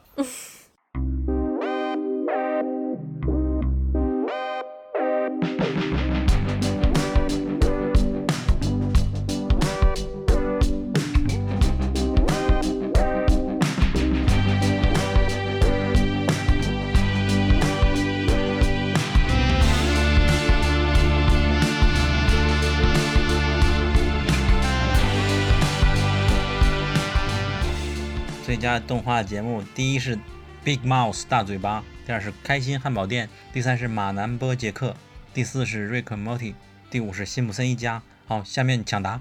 Rick and Morty 宇宙无敌。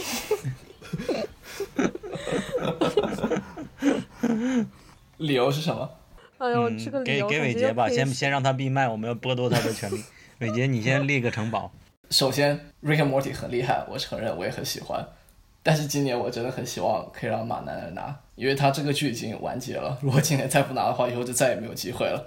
马南可以说是我个人最喜欢的电视动画剧集吧，就他讨论的东西非常的多，从人生、感情，甚至可以说到哲学，还有说影射一些社会现象，他都有涉及到。哎，马南没有得过奖吗？他之前没有，他之前拿过一些小奖，但是还没有拿过最佳动画节目这个奖。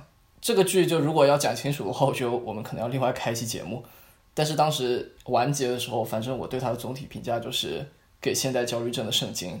而且这一次入选的是整个剧的倒数第二集嘛，它剧情里讲述的是马南他在溺水进入濒死状态的时候，他在脑海里面见到了以前对于自己生命产生重要影响的人，他是用了一种超现实的方式对自己的生命进行了一次回顾，还有一定程度上的和解，是非常天才的一集。没有看的我推荐一定要去看，甚至比最后一集还要精彩。那这个节目的选项都是按单集来提交的吗？呃，它这个奖项它评的是最佳动画节目，但是它每一个入选这个节目，它都是要靠一个单集来作为它进入参选的这个依据。比如说《Rick and Morty》，他也是选了第四季其中一集。那这样一说的话，《Rick and Morty》它实际上它分上半季和下半季嘛，尤其是上半季口碑很差，下半季才逐渐找回来一点点的感觉，它的胜算也没有想象的那么大。呃，《Rick and Morty》今年入选的这个单集是第四季的第八集，你没有印象吗？The Vat of Acid Episode。哦，第八集就是 Morty 的爱情故事。那就是硫酸那集。他是靠这一集入选的今年的这个奖项。大家突然沉默了。佑佑，你可以讲一下《Rick and Morty》现在还有信心吗？啊是不是就是那个 Morty 爱情故事那一集啊？啊，没错的。那这集我没有那么喜欢，但是 Yes，呃，如果是故事列车，你就该喜欢了，是吧？嗯，就是对我我我之所以非常坚持这季《Rick Morty》获奖，就是因为这一季里出现了我四季以来最喜欢的单集，就是故事列车这一集，嗯，你在上一个节目我们已经讲过了，就就已经讲了太多了，我就不用再继续讲了。他到底好在哪儿？嗯，它就没有现在感觉有一点把你说服了，要交给马南了。还有人要抢救一下别的吗不？行，但是他他这个单集只是作为代表，你还是要考虑他整部剧的那个整体的水准，是吧？救救马南吧。嗯 但是马南我也很喜欢，而且确实像伟杰说的，他已经是一部剧的完结篇了嘛，我觉得也可以给他一个善终吧。啊，好想哭啊！能不能双黄蛋？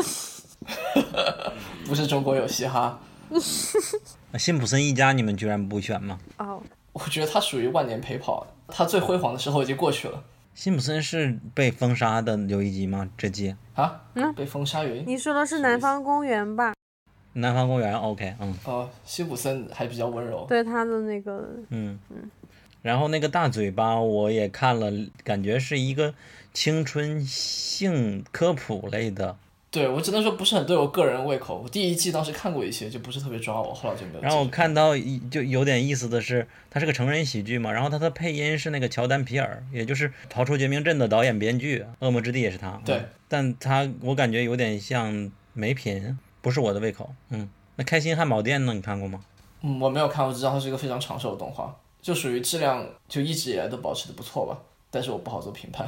也已经十季了。对，有有一天，Rick and Morty 也变成一个长寿动画。那第六呃，那很有很有可那能。第四季、第六季也是最好的。他已经续了二十季了，你还能确保它是最好的？你就对他就这么没有信心？他这一集就是一个结构中的结构嘛。我觉得他这一集就是所有动画里我没有看到过其他的动画有这种表达，就是创作者开始去思考要不要迎合市场、迎合粉丝这个这个话题，我觉得就他把这种创作的思考融进一个动画里，我觉得太难得了，而且他这种表现形式又特别的不落俗套，就非常让我震惊。就这个，他不只是就说在玩第四堵墙、第五堵墙，打破他的这个概念，而且他借打破这个概念，他是借这个概念是表达他自己的一些想法、一些思考。我觉得他是对观众而言是一个非常好的一个。引领的作用，觉得观众的审美是需要被教育、需要被引领的。Rick and Morty 是做了一个很好的示范吧？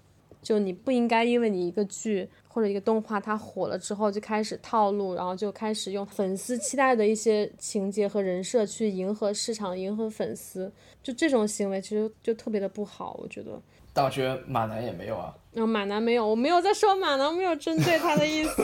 打起来，打起来。然后再说到刚刚那个第八集，这集我没有那么喜欢，因为它的概念其实非常简单嘛，就是你的每次选择就是创造了一个平行宇宙，就时间它可以存档，但它不可能就是发生过的事情不可能让它没有发生过，就是信条的这个事情吗？嗯，就在诺兰尝试这个之前，其实这个概念已经被玩过了嘛，而且它这个平行宇宙的这个概念也不是。完全不新鲜了，漫威就已经搞了很多次了。然后他这个又引入了一个莫蒂的爱情故事，可能就就爱情这个东西吧。你知道，一个剧里只要有爱情，就很容易打动人。所以这一期的那个评价好像还挺好的，把它选送，我觉得也是挺可以理解的吧。它是一最没有门槛的一集，我觉得。就你刚刚说这，其实我是发现，就 Rick and Morty 他以前选送的作品就一直还挺迷的，因为他以前拿过一次艾美的最佳动画节目嘛，当时获奖的是。腌黄瓜 Rick 那一集 Pickle Rick，但反而他没有让就是李克成的那一集入去参选，我还是觉得有点意外。当时 Rick 成和腌黄瓜其实两集我都很喜欢耶，就是酸黄瓜可能就比较，我是觉得 Rick City 还要更好一些，对他的思想性和深度深度上都要超过那个，但是腌黄瓜就是可能动作戏上可能是整部 Rick and Morty 里最好的一一集吧。然后我要说一句有点欠打的话，可能。播出来会被很多人骂，就因为 Rick and Morty 它本身是一个科幻类的剧集嘛，它有一个风险就是它在现在这个时代看起来是在最前沿，非常有开创性的，但是等到再过十几年看，可能就会发现没有那么惊艳了。其中一个例子就是《飞出个未来》，就它也是非常经典的科幻剧，但是我后来回过头去看它第一季，我就发现它当时的很多设想在今天我们从个科幻迷的视角看起来就已经显得太古早，就并没有那么吸引我，但是。马南就不一样，他讲的是关于人生和感情和社会，就是这样的题材是永远不会过时的。如果过十多二十年看，他还是非常优秀。Rick and Morty 也有人生，也有感情，也有很多人性的东西，也有关于社会的议题。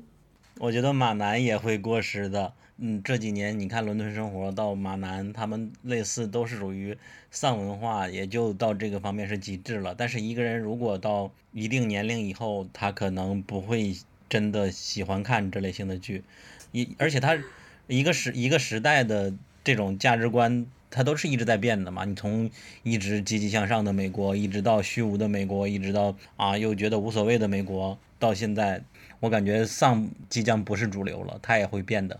我是持不同的观点啊，就是我觉得他，你我们现在说是丧，是对他的一种非常当当下的一种解读。如果你要说以前的嬉皮士的一代，你要说那些垮掉的一代，那些我们从现在的角度来看，他们也是一种丧，就只是每个时代对丧的可能解读不太一样，不是丧的解读啊，就是。每一代的青年，他其实都有他们那个时代的一些迷惘，一些只是我们可能现在当他就是说是一种丧文化。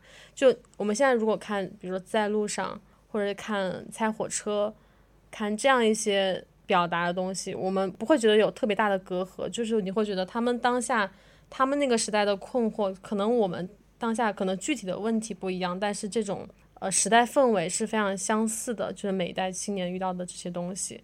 所以我觉得，如果你是说一个剧，它能够表现出一个时代的整体的一个时代的氛围，然后一个时代的气候，一个时代的青年，他们讲到他们的一些存在的一些境遇上的这些，到这样一个层次的这样一个作品，我觉得它是可以被永远的留存下来的，也可以就是被无限的你再从，就是所以我说。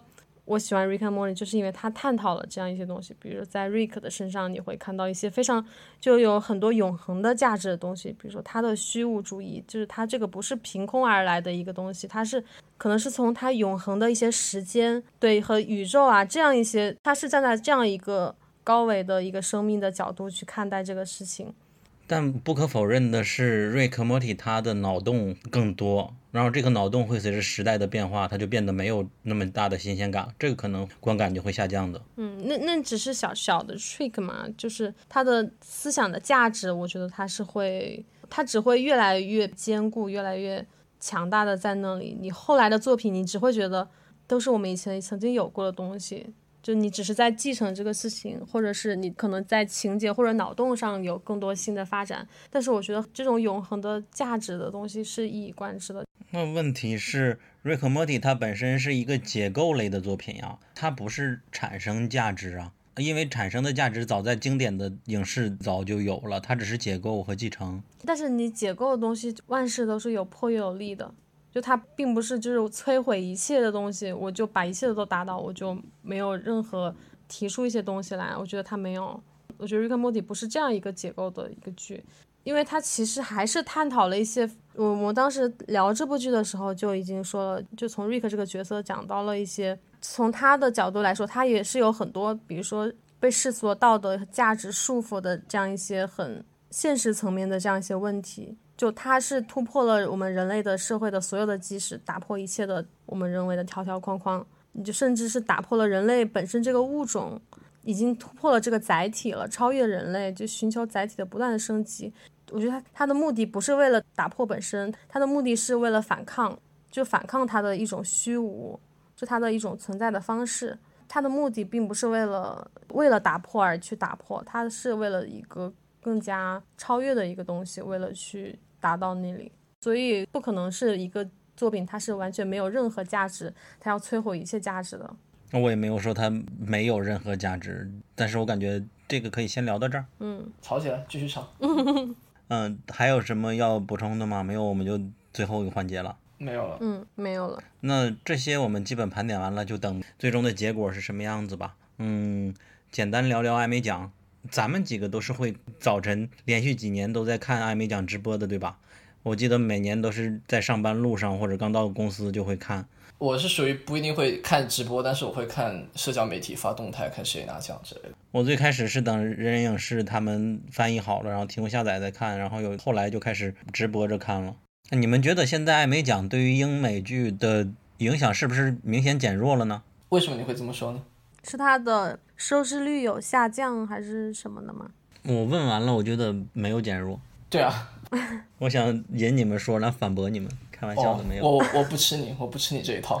我不上当。他还是很权威啊，就你你如果现在要看电视剧集哪一个拿奖的话，那其实大家第一个还是会看艾美，然后金球，然后可能会看英国那边的一些奖项吧。我觉得它地位本身而言是没有减弱的。如果你是要说收视率的话。我是觉得收视率在现在这个时代已经不是最有代表性的一个数据了，就因为你首先收视率你没有考虑到在网上看串流，还有就是一些没有看电视直播，但是有像我一样在社交媒体上刷动态看谁得奖的这些人群。嗯，也就是说，虽然说可能在电视上看直播的人是少了，但不代表说关注的人变少了。这也是为什么我觉得他如果只是看收视率的话，并不是很有代表性。没错。那你觉得一个艾美奖的奖项下来，它对于一些人想去看哪部剧的指导会比过去有变化吗？我觉得差不多吧。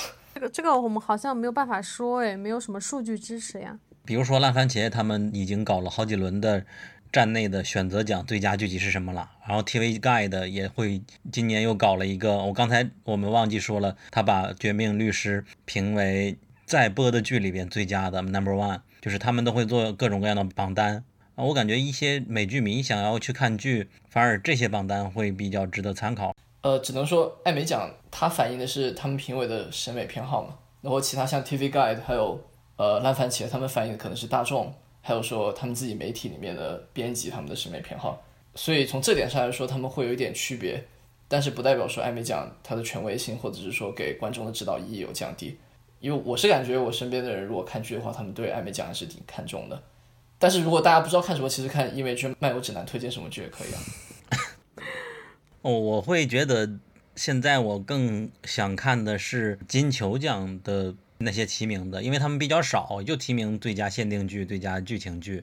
对，但是另一方面，艾美奖的优势在于它更专，应该说它更专一在电视这个行业吧。金球奖它是属于电影和电视都有涉及到嘛，所以感觉艾美奖跟他比就更专一些。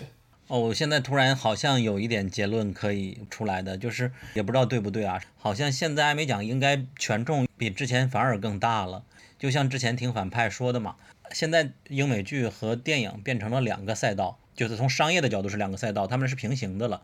而之前相当于电影是在鄙视链，所以说电视剧越来越好，就导致艾美奖肯定也会越来越权威，有这种感觉在里边。而过去不是这样的，过去拍电影的人会在鄙视链的顶端，然后电视剧肯定是在下边一点的。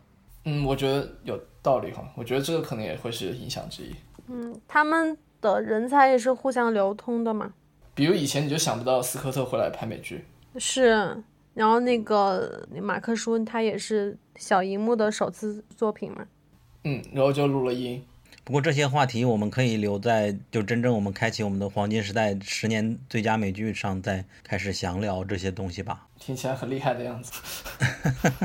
哎，我突然发现，呃那个那个《毒枭墨西哥》第二季没有任何的提名是吗？挺好的，我觉得没有提名实至名归。我没有看。好的，OK，还有什么漏掉的吗？你们？我现在给大家总结一下，剧情类的最佳剧集，又有提名了《风骚律师》，伟杰提名了《王冠》，然后我猜测了一下是《继承之战》，然后喜剧类的最佳剧集，我推荐了《了不起的麦瑟尔夫人》，然后又有说的是《吸血鬼生活》，伟杰说的是《Unsecure》，就不安感。限定剧，悠悠和伟杰提名的是《守望者》，我提名的是《难以置信》。动画，伟杰是马南，又又是 Rick Morty。